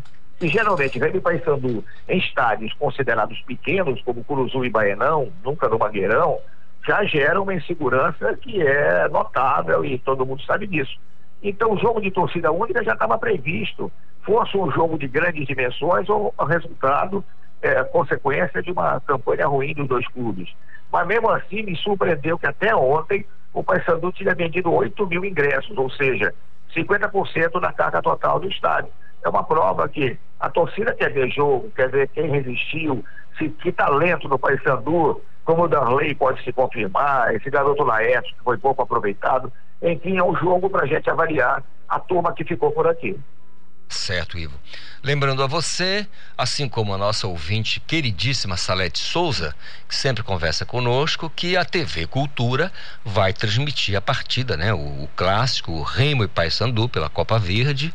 É, e você não pode perder para ficar de olho em todos os lances para a gente até poder, né, qualquer, até dizer, olha, não foi, não tinha atmosfera, não tinha clima, mas a equipe tal se comportou de tal maneira, são profissionais, são pessoas que trabalham no sentido de, pô, perdemos, perdemos, mas a, o mundo não acabou, a vida não parou, vida que segue, a gente tem que seguir trabalhando e mostrando o nosso melhor. Espero que seja e esse a rivalidade é a mesma, né, Thalys? Quer o time esteja em grande forma, ou em má forma, a rivalidade é a mesma. Claro que vai diminuir muito aquela gozação de quem ganhou, de quem perdeu, né? É um não pode estar fazendo muito pouco na cara do outro pelo passado recente, mas de qualquer maneira a rivalidade não desapareceu. Não é? é? Se houver uma vantagem evidente de um time sobre o outro, que eu não acredito que aconteça, aí a gozação pode aumentar ainda mais. Verdade. É, quando se trata de Remy, Paysandu, Flamengo e Vasco, Cruzeiro e Atlético, até em futebol de botão, tem naquele joguinho lá de botão, dá confusão, dá encarnação, não tem jeito. Ivo, aquele abraço para você, um excelente restante de quarta-feira, tá? Ok, vamos torcer pelo Alar Azul e pelo Barca da Bola, na é. grande resenha amadorista do nosso Manuel Alves. Um abraço, carinho. abraço, meu nobre. São nove horas mais 20 minutos. Agora o nosso papo é com a Tainá Martinez, que vai trazer logo mais a uma e meia da tarde na TV Cultura 2.1. Eu sei que você não vai perder o Esporte Cultura. Bom dia, Tainá. Bom dia, Calixto. Bom dia a todos que estão ligadinhos aqui no Conexão Cultura. No programa de hoje, claro, nós vamos falar do clássico Repal. O mês de dezembro já começa, meu amigo, com tudo. Primeiro dia do mês já tem clássico Repar, clássico que está movimentando o torcedor paraense no jogo de hoje, mais especificamente o torcedor do Paysandu, que vai poder né, assistir ao clássico. O torcedor do Paysandu estava mais de um ano sem poder acompanhar um clássico de perto. No ano passado, no início desse ano, na verdade, nós tivemos clássico repá, mas sem torcida, né? Então, o torcedor vai poder matar a saudade um pouquinho desse clássico maravilhoso que é o clássico Rei da Amazônia, o clássico repá. Nós vamos falar sobre o treino aberto do Paysandu de ontem, que arrecadou alimentos não perecíveis aí para fazer doações a comunidades carentes. Nós vamos falar do Clube do Remo, que está se preparando porque precisa, pelo menos, Calixto, ganhar essa Copa Verde para encerrar o ano com pelo menos um título conquistado, já que o principal objetivo não foi alcançado e foi se manter na Série B. Além disso, nós vamos falar do Campeonato Paraense de Futebol Feminino, semifinais da competição já estão definidas, e também do Campeonato Paraense Sub-17. Ontem teve jogo lá no Sejur, a gente vai falar sobre isso o programa de hoje, claro, conto com a participação de todos no nosso WhatsApp no 984842738 ou pelo Twitter, no arroba Portal Cultura, Calixto. Ótimo programa para vocês. Abraço em todo mundo da produção, tá bom? Obrigada, bom dia, bom trabalho para todos. Ótimo trabalho para todo mundo aí na TV Cultura. 9 horas mais 22 minutos. Olha, depois do Esporte Cultura, vai até as duas da tarde. Logo depois começa o Sem Censura Pará. Aí chega a nossa colega Joana Mello, trazendo aqui os detalhes, né, os destaques, quem são os convidados, os assuntos que serão debatidos é, no programa de hoje. Bom dia, Joana Mello. Olá, Isidoro Calixto. Bom dia, ouvinte da Rádio Cultura. Você ligado no Conexão. Vamos aos destaques do programa Sem Censura Pará desta quarta-feira, que será transmitido direto da Feira Pan-Amazônica do Livro, no ginásio do Mangueirinho. Hoje recebemos no palco do Sem Censura a secretária de Estado de Cultura, Úrsula Vidal, que vai falar da programação dos principais lançamentos editoriais e dos homenageados da 24ª edição da Feira Pan-Amazônica do Livro, o mais tradicional evento literário do norte do Brasil, que abre oficialmente nesta quarta-feira na Arena Guilherme Paraense, o Mangueirinho. No segundo bloco, o Sem Censura vai mostrar a participação da imprensa oficial do Estado do Pará, que também está na Feira Pan-Amazônica do Livro, com lançamentos de 30 obras produzidas pela editora Pública Dalcídio Jurandi. E quem conta tudo é o presidente da IOEPA, Jorge Panzera. Um outro assunto do programa de hoje é o Festival Jambu Live 2021, que foi criado para dar maior visibilidade aos artistas da Amazônia. Vamos conhecer todos os detalhes do evento cultural com a convidada, a professora doutora Regina Lima, vice-diretora da FACOM, UFPA. Não perca esse super bate-papo. O Sem Censura Pará começa logo mais a partir das duas horas da tarde com a apresentação da jornalista Vanessa Vasconcelos. Você pode acompanhar o programa ao vivo, direto da Feira Pan-Amazônica do Livro ou pela TV e Portal Cultura, com reprise às 11 horas da noite. Calixto, fico por aqui. Um super abraço e amanhã tem mais. Abraço forte, querida Joana colega Joana Melo, aí com os destaques, os, os convidados, os assuntos que serão debatidos no Sem Censura Pará, direto lá da Feira Pan-Amazônica do Livro das Multivozes, no ginásio Mangueirinho. São nove horas mais 24 minutos. Olha, transformação digital avança aqui no estado. As informações com o nosso colega Marcos Alixo. Transformação digital avança nos municípios paraenses com serviços do Prodepa. A pandemia de Covid-19 demandou a aceleração de transformação digital, um dos compromissos do governo do estado para alavancar o desenvolvimento social e até econômico através da tecnologia. A empresa de tecnologia, informação e comunicação do Pará, o Prodepa, está liderando o processo com planejamento e execução de iniciativas para conectar os 144 municípios com acesso à internet de banda larga gratuitamente em pontos de acesso livre e parcerias para pontos de acesso das comunidades. A região norte, historicamente, tem ficado à margem dos investimentos da iniciativa privada em telecomunicações. Dessa maneira, ainda existem municípios sem cobertura de internet. A Prodepa interliga 92 dos 144 municípios paraenses, que totalizam 64% das localidades com internet de qualidade. A previsão é que mais 12 municípios sejam conectados até o final do ano, além dos 14 ao longo de 2022, inclusive ilhas, vilas e locais mais remotos do estado. Marcos Aleixo para o Conexão Cultura. Tá aí o multifacetário, multimediático Marcos Aleixo com as informações pra gente aqui no Conexão Cultura. 9 horas mais 27 minutos. O trânsito na cidade. O trânsito na cidade, as informações de Marcelo Alencar. Ele me falava no início do Conexão que a coisa estava bem difícil no trânsito, atravancado, truncado, difícil. Quero saber como é que tá agora com esse sol aí causticante 926. Como é que tá a situação nas, nas ruas e avenidas, Marcelo? Exatamente, Calixto. Agora melhorou um pouquinho, o motorista já tem mais tranquilidade para chegar no seu itinerário, né? Principalmente aqueles que ouvem Rádio Cultura 93,7, que é um veículo de comunicação que é, passo a passo, hora a hora, todo momento informa sobre a mobilidade do trânsito. E para você que sai do município de Marituba, com destino ao centro de Belém, vai encontrar trânsito bastante tranquilo, direto de Marituba para o centro de Belém, até as imediações do Hospital Metropolitano de Urgência e Emergência. Logo em seguida ele fica intenso da esquina do Hospital Metropolitano em Ananindeua e segue intenso até em um shopping particular ali nas imediações do entroncamento. É, a velocidade do fluxo do trânsito é de 24 km por hora. Para complicar essa parte do trânsito intenso, essas imediações da rodovia BR-316, do sentido de Marituba para o entroncamento, é importante que o motorista fique alerta quando chegar próximo do condomínio Varanda Castanheira. Logo é, próximo da entrada é, do túnel, ocorreu um acidente de trânsito é, de, leve, é, de leve proporções, não é grave, mas é importante que o motorista reduza a velocidade ao chegar próximo do condomínio Varanda Castanheira, que fica na rodovia BR-316, sentido Ananindeua para o entroncamento. Calixto, no fluxo contrário da rodovia BR-316, o trânsito segue tranquilo até as imediações do viaduto do Coqueiro. Logo em seguida ele fica moderado, com velocidade média que varia de 25 a 35 km por hora e segue moderado até o município de Marituba. Quem pega Almirante Barroso, do entroncamento até as imediações do segundo Batalhão de Infantaria de Selva, o trânsito está tranquilo. Logo em seguida, do conjunto Império Amazônico, ele fica intenso e segue intenso até na sede da Polícia Federal.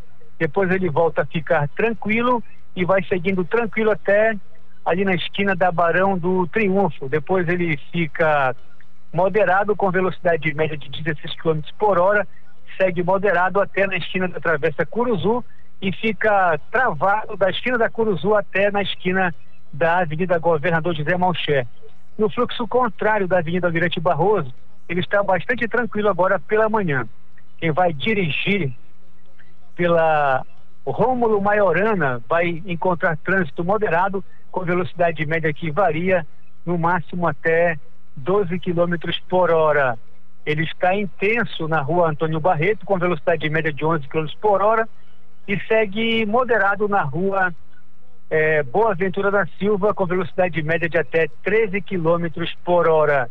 Quem vai dirigir na Avenida Governador José Malcher vai pegar trânsito intenso da esquina do Almirante Barroso até nas imediações ali é, do Hospital Beneficência Portuguesa. Depois ele fica moderado e segue moderado até na esquina da Praça da República. A velocidade média é de 18 km por hora. Eu sou o Marcelo Alencar, o garoto do trânsito da Rádio Cultura. Volta no comando do Conexão Cultura, Isidoro Calixto. Obrigado, Marcelo Alencar, com as informações do trânsito. Agora, intervalo comercial são 9h30, eu volto já já. Estamos apresentando Conexão Cultura.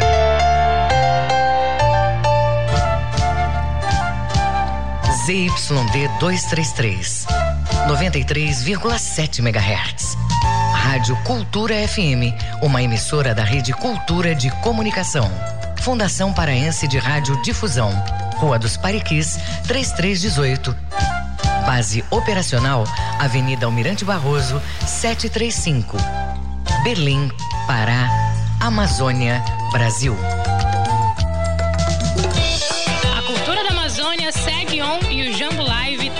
De 2 a 10 de dezembro tem a segunda edição do festival que vai te fazer tremer em casa. São 29 espetáculos de música, dança e teatro ao vivo e de graça na internet. Você fugiu de repente. A programação completa você confere em arroba Jambu Live nas redes sociais. Jambo Live 2021. A cultura da Amazônia segue on.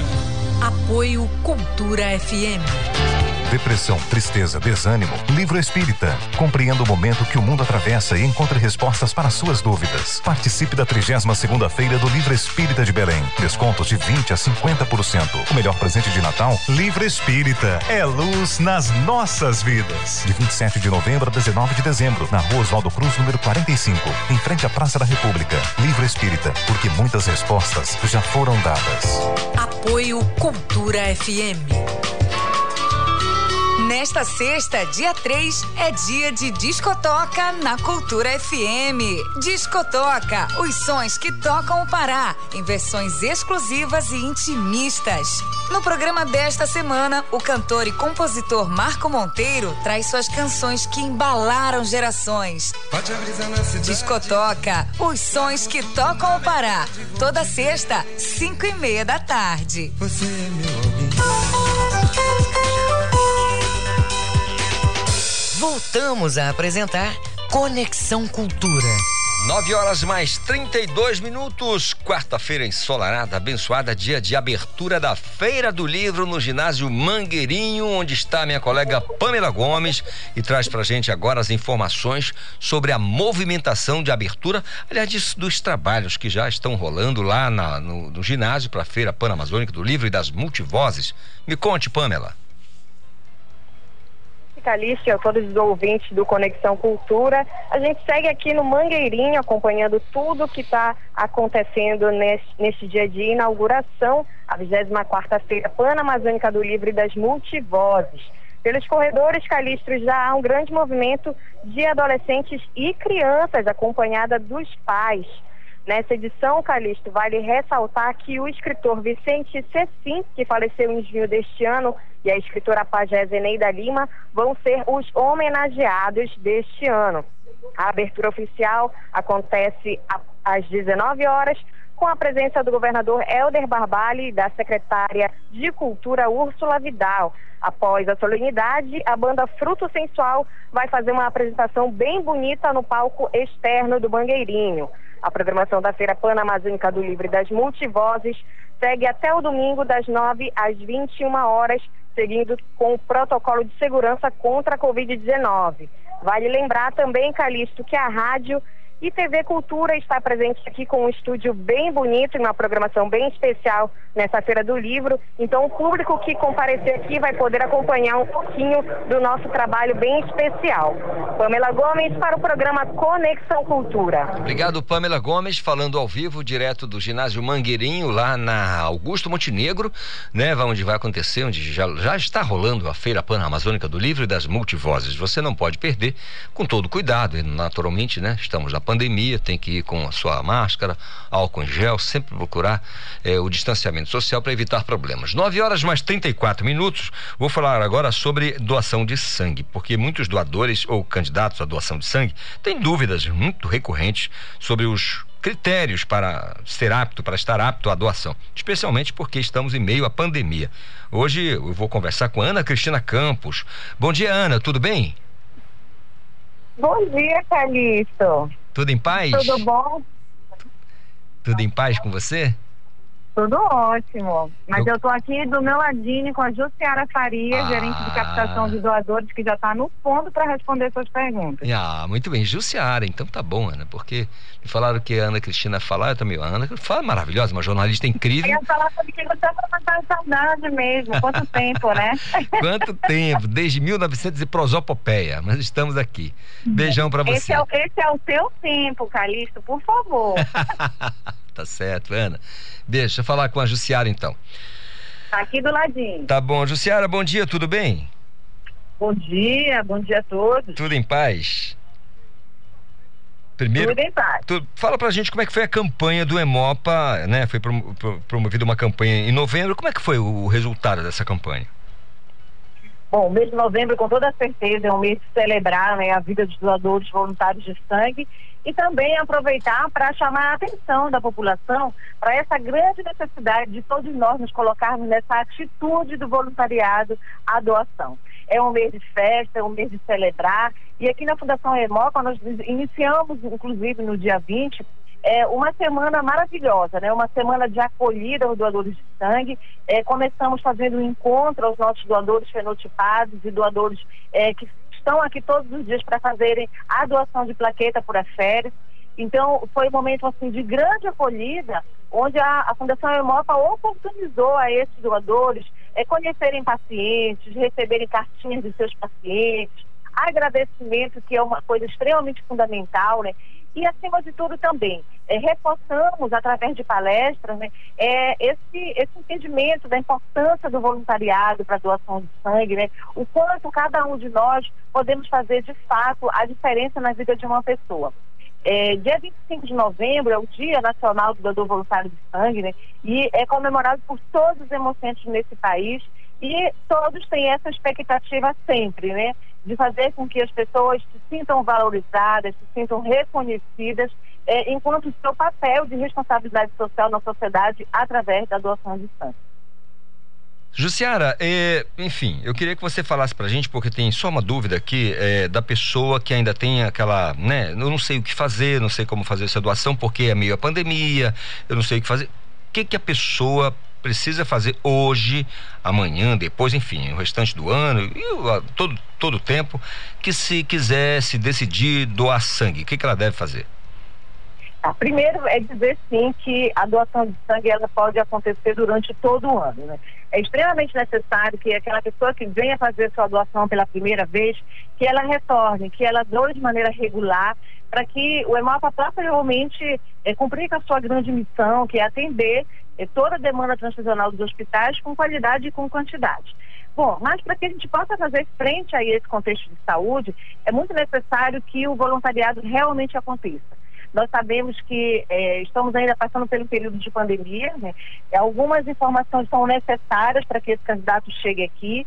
Então, a gente começa dizendo que quem teve é, Covid pode fazer a doação após 30 dias da cura.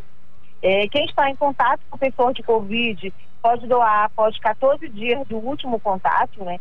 É, a vacina, quem vacinou com a Coronavac, após três dias já pode doar, e as demais, como a Pfizer, AstraZeneca, após sete dias já pode doar.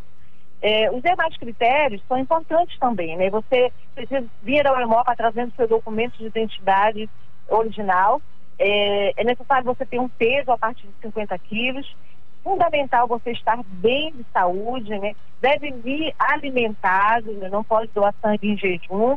É, outras, outras questões serão avaliadas a, quando você estiver já aqui no Hemopa na hora de passar pela triagem.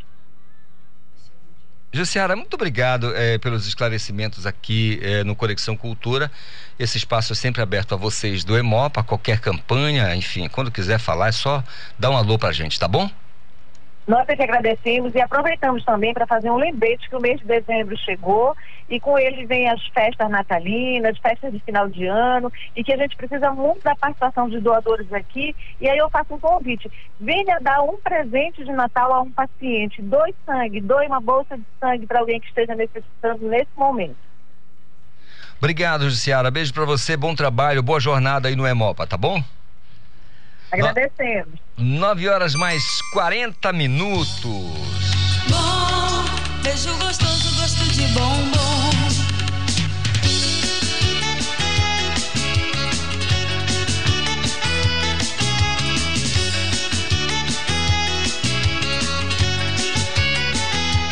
Conexão Cultura. Sem o beijo não consegue ficar. Quando a gente ama, gosta de beijar.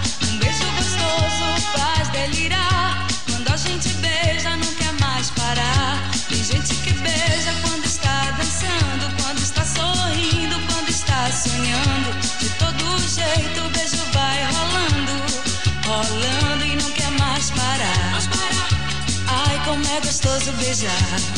Que beijo bom, bom. Beijo gostoso, gosto de bombom. Que beijo bom, bom. Beijo gostoso, gosto de bombom. Tem gosto de pera, uva e maçã. Tem até gostinho de hortelã. Beijei meu benzinho e sei que ele gostou. E disse que meu beijo tem gosto de amor. Disse que meu beijo tem gosto de amor. Bom. Beijo gostoso, gosto de bombom. Que beijo bom, bom. Beijo gostoso, gosto de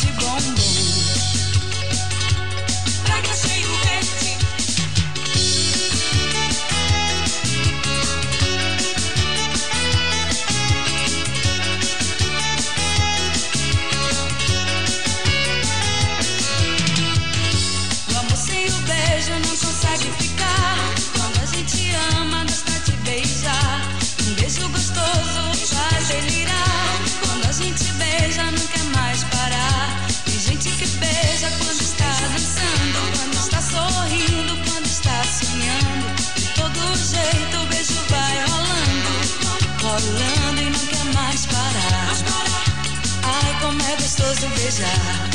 Que beijo bom, bom. Beijo gostoso, gosto de bombom. Que beijo bom, bom. Beijo gostoso, gosto de bombom. Que beijo bom, bom. Beijo gostoso, gosto de Conexão Cultura a 93,7. 9 horas mais 42 minutos. O prazer de receber aqui ela em Patrícia, banda Cheiro Verde. A gente escutou um sucesso aí. Bom dia, Eli. Tudo bem? Bom dia, o prazer é todo meu. Muito obrigado pelo convite. Nós escutamos um sonho de. Tem uns três anos já que essa música É, só tem três anos ela. 1997 ou E oito? oito. Oito. É, Beijo Bom foi gravado Beijo em 98, Bom. primeiro CD da Cheiro Verde, né? É, e o cheiro verde com X. Com X. pra, né? Não pessoa- deixa também de lembrar o cheiro verde que a gente adora. É, a gente tem, tem essa liberdade, né, no português Claro, de fazer claro. E isso. até porque trata-se de uma banda, né? É, de uma porque banda. Cheiro verde, do cheiro verde, de comer, É. de condimento. É uma referência, mas é, se trata de uma banda, É, né? tem a gente ver com a consegue- gente, com o que nós gostamos, tanto É. da música quanto da. Do, do- não sei se é um condimento ou se é um tempero. Não sei. É um tempero, né? ligado muito à nossa região, Claro, né? claro. É porque eu fiquei na dúvida se é condimento ou tempero, não sei qual é o termo que você utiliza, mas já foi. É, Ellen, eu queria que você falasse pra gente sobre exatamente isso que nós falamos agora. Vocês. Que momento vocês perceberam que todo mundo sabia quem eram vocês? Caramba. Deixa eu buscar aqui no meu HD. É, porque em 98 você tinha 14 anos. Não, quem dera. Não, mas eu era bem novinha. Novinha. É, em 98 eu já tava com. A, Cheiro Verde começou, eu tinha 17. Ah, já. que então. foi em 90, e- 94, né? Então, 17, 18, 19, 20, 21. É, eu tava com 22 É, anos. aí. novinha. Era bem novinha. Então, acho que assim, quando eu percebi que, a- que as pessoas já sabiam quem era a gente, é quando as músicas começaram a tocar, não só nas rádios FM, mas também aonde a gente andava tocava Cheiro Verde, tipo no comércio, na Rádio Cipó. Sabe quando a gente vai passando? Cipó. É. Rádio vai Cipó. passando e, aí- e também na época tinha muita a questão da, da pirataria do CD, Ah, né? Nossa, foi o auge da O pirataria. auge, que foi nessa época É. também. Então, tudo que era lugar que a gente passava, tava tocando, tava tocando. Eu disse, é, acho que a gente. E quando a gente foi chamado pra, pra tocar na, num clube de alta sociedade de Belém, Uhum. e que foi um grande show, um lugar onde não tocava brega. E a gente foi fazer um show nesse lugar. Eu acho que foi assim um auge. Foi ali o Sério. ponto que você, você chegou e disse, putz, É, a gente conseguiu chegar lá com brega. Legal. Isso foi legal. Falava aqui antes, é, assim, com relação ao processo criativo. Hoje nós temos aqui na cultura as marcantes. Sim. Né? Das seis às sete da noite. Eu já vim aqui com o Ricardo. É, né? Bater um é. papo com ele. é, vários artistas chegaram aqui. Se você não tivesse vindo aqui, eu acho que a produção ia pecar pecadão. Porque, assim, não tem como falar de, da música brega boa, se, marcante, se não falar de cheiro verde. Eu queria que você falasse pra gente é, exatamente desse período agora, nos últimos dois anos. É, como é que tem sido pra vocês? É um período muito complicado, né? Que eu acho que os artistas, de uma forma geral, tiveram que se reinventar e arrumar meios de tentar se manter, né? Mas mesmo assim foi muito difícil. Pra, ainda continua sendo. A gente está aí à, à beira de uma quarta onda. Todo mundo está muito tenso. Mas eu acho que é, é até bom a gente bater nessa tecla que é muito importante que as pessoas se vacinem. A vacina tá aí, o Brasil é referência em vacinação, né? Desde quando a gente se entende, quando eu me entendo por gente, eu tomo vacina. E Nunca virou jacaré. né? nunca virei jacaré, graças a Deus, né?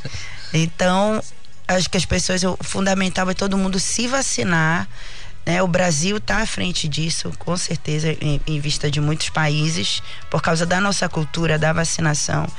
E tá certo que eh, eu acho que as pessoas estão confundindo muito essa história. Ah, porque toma vacina, mas tu vai. é, pegou Covid, tomou vacina, mas, mas a vacina ela é uma prevenção, ela vai cuidar de você para que né? você não tenha né, um caso gravíssimo. Se né? você toma influenza e no, no outro ano você pega gripe. também, É. Fica gripado, mas não vai agravar. Então as pessoas têm que ter essa consciência, né? É fundamental. E a gente continua aí rezando para que as coisas de fato não, não parem, né? Para que a gente possa continuar trabalhando E foi um, um período muito difícil para todos nós, que foi quando teve a, a, questão das lives, né? Que eu acho que foi o que sustentou muita gente, né? Tentando se manter e levando entretenimento para as pessoas em casa. Você já pensou, né? Eu acho que a área que foi muito afetada foi as artes de um modo geral. Não, a gente, a gente sempre destaca isso é? aqui. O artista a, sofreu As muito. artes, o entretenimento e tudo, É. de um modo geral. Você já pensou se não existisse a música, não existisse os filmes, os livros, as séries de TV? Nossa, ia ser Você um já caos. pensou esse povo todo em casa, Nossa. né? O artesanato, até tu, É. tudo que envolve arte. Como é que seria para esse povo passar esse período todo? É. Muita gente ficou de fato confinado, né? Principalmente os mais velhos, né? É. Os, mais, os mais experientes, né? Exatamente, foi bem difícil velho, isso tudo, para todos nós. É, Ellen, é, quando é, fala de 98, você lembra cheiro bom. E aí se pedir. Você tá num evento, eu já encontrei você em várias situações, e nessas promoções e tudo, né? Cheiro verde, vamos levar a Ellen lá, que ela vai, pô, dar um abraço, dar um autógrafo, passar umas horas, vamos almoçar juntos, bater aquele papo. Se eu dissesse, faz uma capela aí de algo que marcou a banda, assim. É, eu tenho várias, cara. Uma. Muito, tem um bocado. um bocado. Mas, é, é, assim, Beijo Bom foi uma que marcou, Varejeira foi uma que marcou. Mas, assim, acho que eu não sou tua. Quanto tempo falta, eu não sei dizer. Só sei que falta pouco para amanhecer. Me deu o meu troco e pode sair. E ao virar as costas, esqueça de mim, que eu não sou tua. Acho que Escre- essa, Quem escreveu? essa música é do Tony Brasil. Tony Brasil. Queridíssimo Tony Brasil. Tony Brasil veio aqui com a gente, bater um papo. Grande compositor aí da nossa. É, ele, pra gente bater um papo aqui, queria ter tido mais tempo pra, pra, pra falar aqui. é, Enfim, um sujeito maravilhoso, né? Então, deixa eu ouvir mais uma do Cheiro Verde? Paulinho. Então vamos lá. Marcante, né?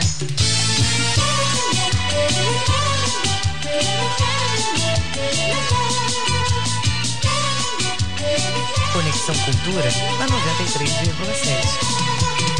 Cisca, cisca, varejeira, dance comigo a noite inteira. Cisca, cisca, varejeira, dance comigo a noite inteira.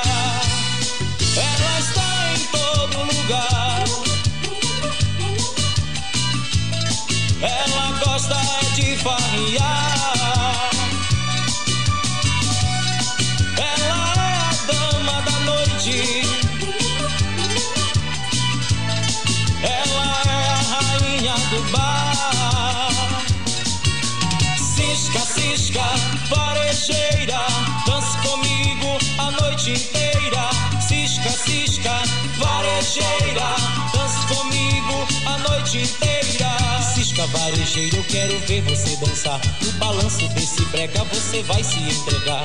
Cisca, varejeira, eu quero ver você dançar. No balanço desse brega você vai se entregar. Cisca, cisca, varejeira, dance comigo a noite inteira. Cisca, cisca, varejeira, dance comigo a noite inteira. Cheiro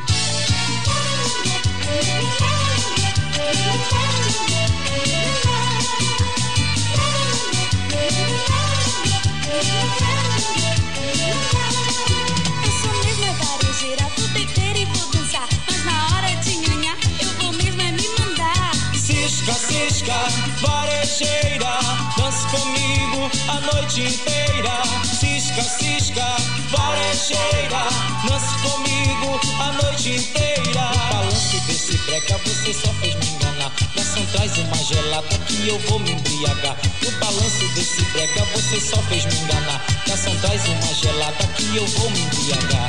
Cisca, cisca, varejeira, dance comigo a noite inteira. Cisca, cisca, varejeira, Cultura FM 93,7.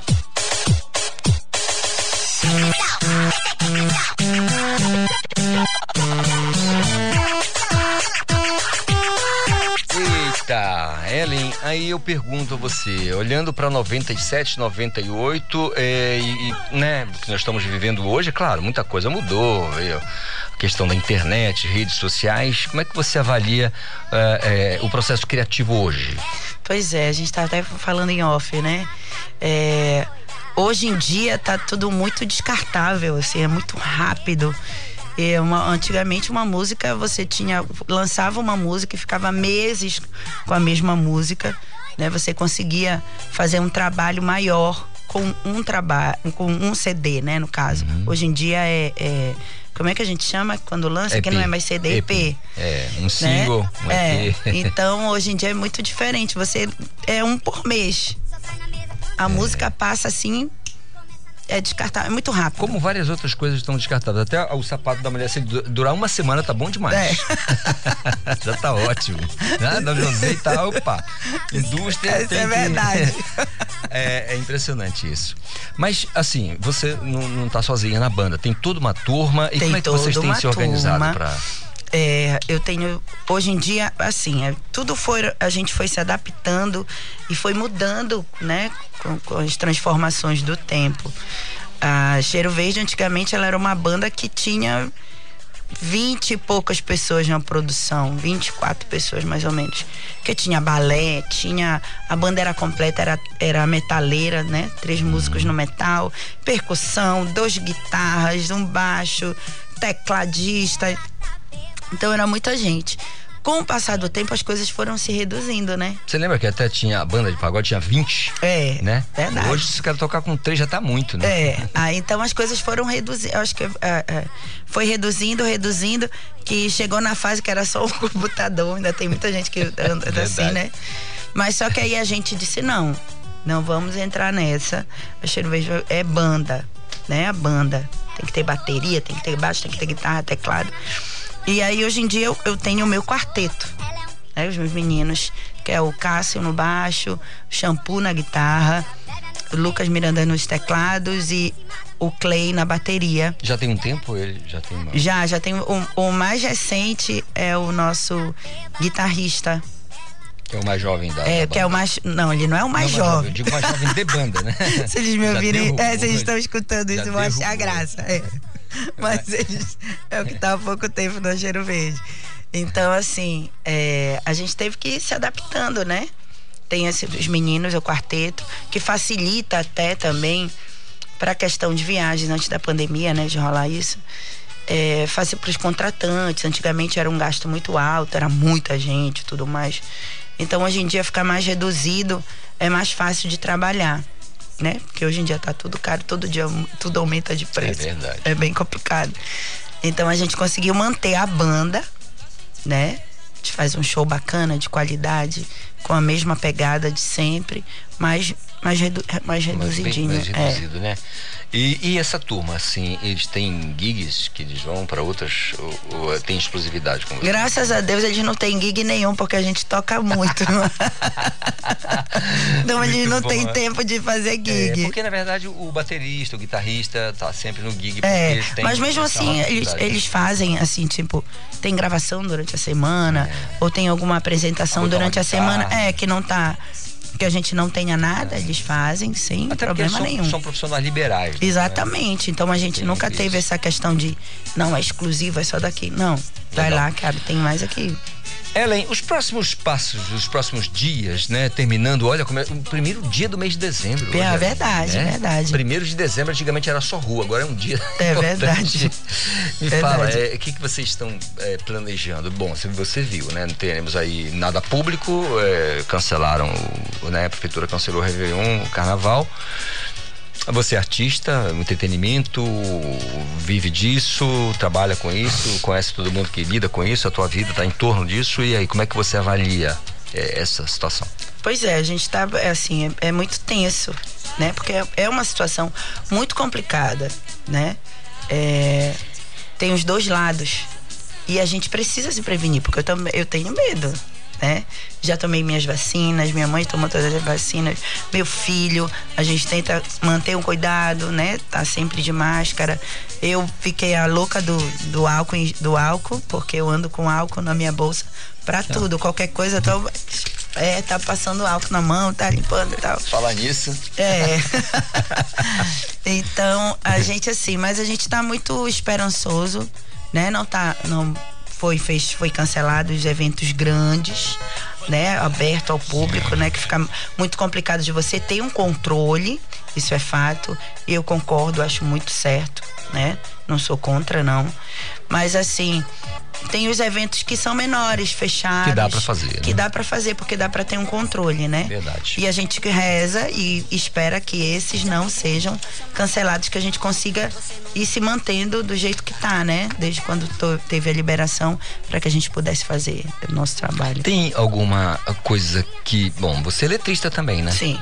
Tem alguma coisa nova que tá na gaveta que você pretende, pá, em 2022 meter ficha? É, a gente tá trabalhando nisso, a gente tá gravando um EP novo. Ah, tá. né? Então a gente tá escolhendo as músicas e tal. Eu sinceramente ainda não parei, ainda não tive é, cabeça assim para parar e compor. Eu estou em débito nisso. Muita gente me cobra, mas eu, eu já disse que eu vou dar, conseguir se eu consigo dar um tempo e, e para compor coisas novas aí pra, pra galera. É, se é, reagrupar, se reorganizar para poder. Exatamente. É porque não, não é uma coisa simples de você sentar e escrever alguma coisa. É, tem toda uma. Né, não, não- É, eu preciso estar inspirada. é, não acontece. Tem a gente que- sabe que o é, tem compositor ter tem, isso, né? É, tem que ter o start.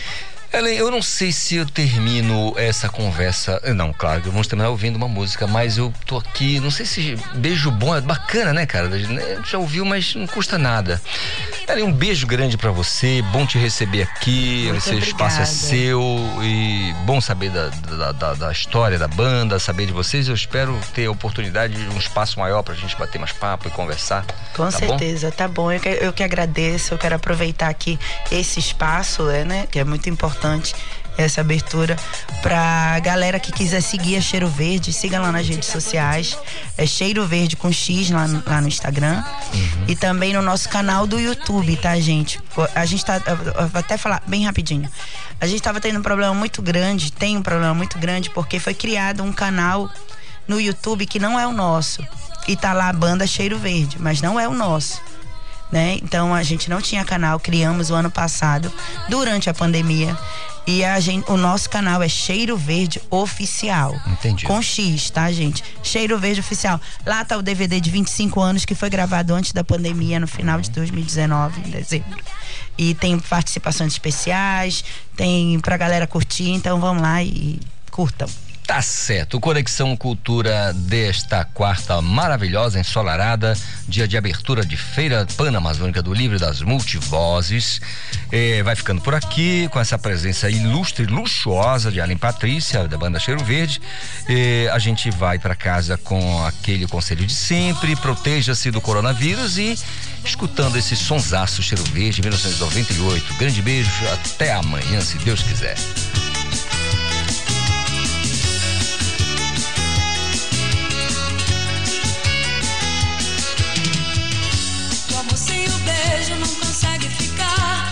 A gente ama, gosta de beijar. Um beijo gostoso faz delirar. Quando a gente beija, não quer mais parar. Tem gente que beija quando está dançando, quando está sorrindo, quando está sonhando. De todo jeito o beijo vai rolando, rolando e não quer mais parar. Ai, como é gostoso beijar. Beijo gostoso, gosto de bombom. Que beijo bom. Bom, beijo gostoso, gosto de bombom. Tem gosto de pera, uva e maçã. Tem até gostinho de hortelã. Beijei meu benzinho e sei que ele gostou. E disse que meu beijo tem gosto de amor. E disse que meu beijo tem gosto de amor. Que beijo bom. Bom, beijo gostoso, gosto de bombom. Beijo gostoso, gosto de bombom.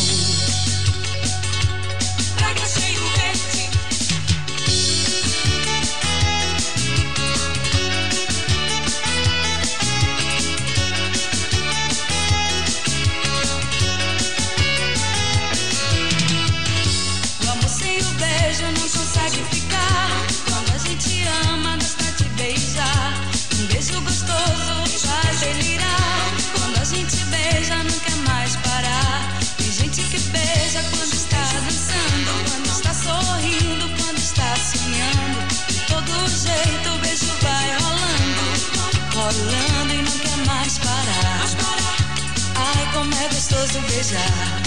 Que beijo bom, bom. Beijo gostoso, gosto de bombom.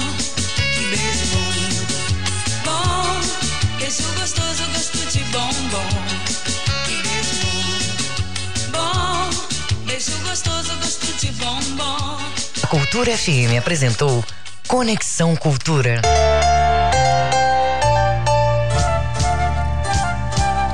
ZYD 233, 93,7 MHz. Rádio Cultura FM, uma emissora da Rede Cultura de Comunicação.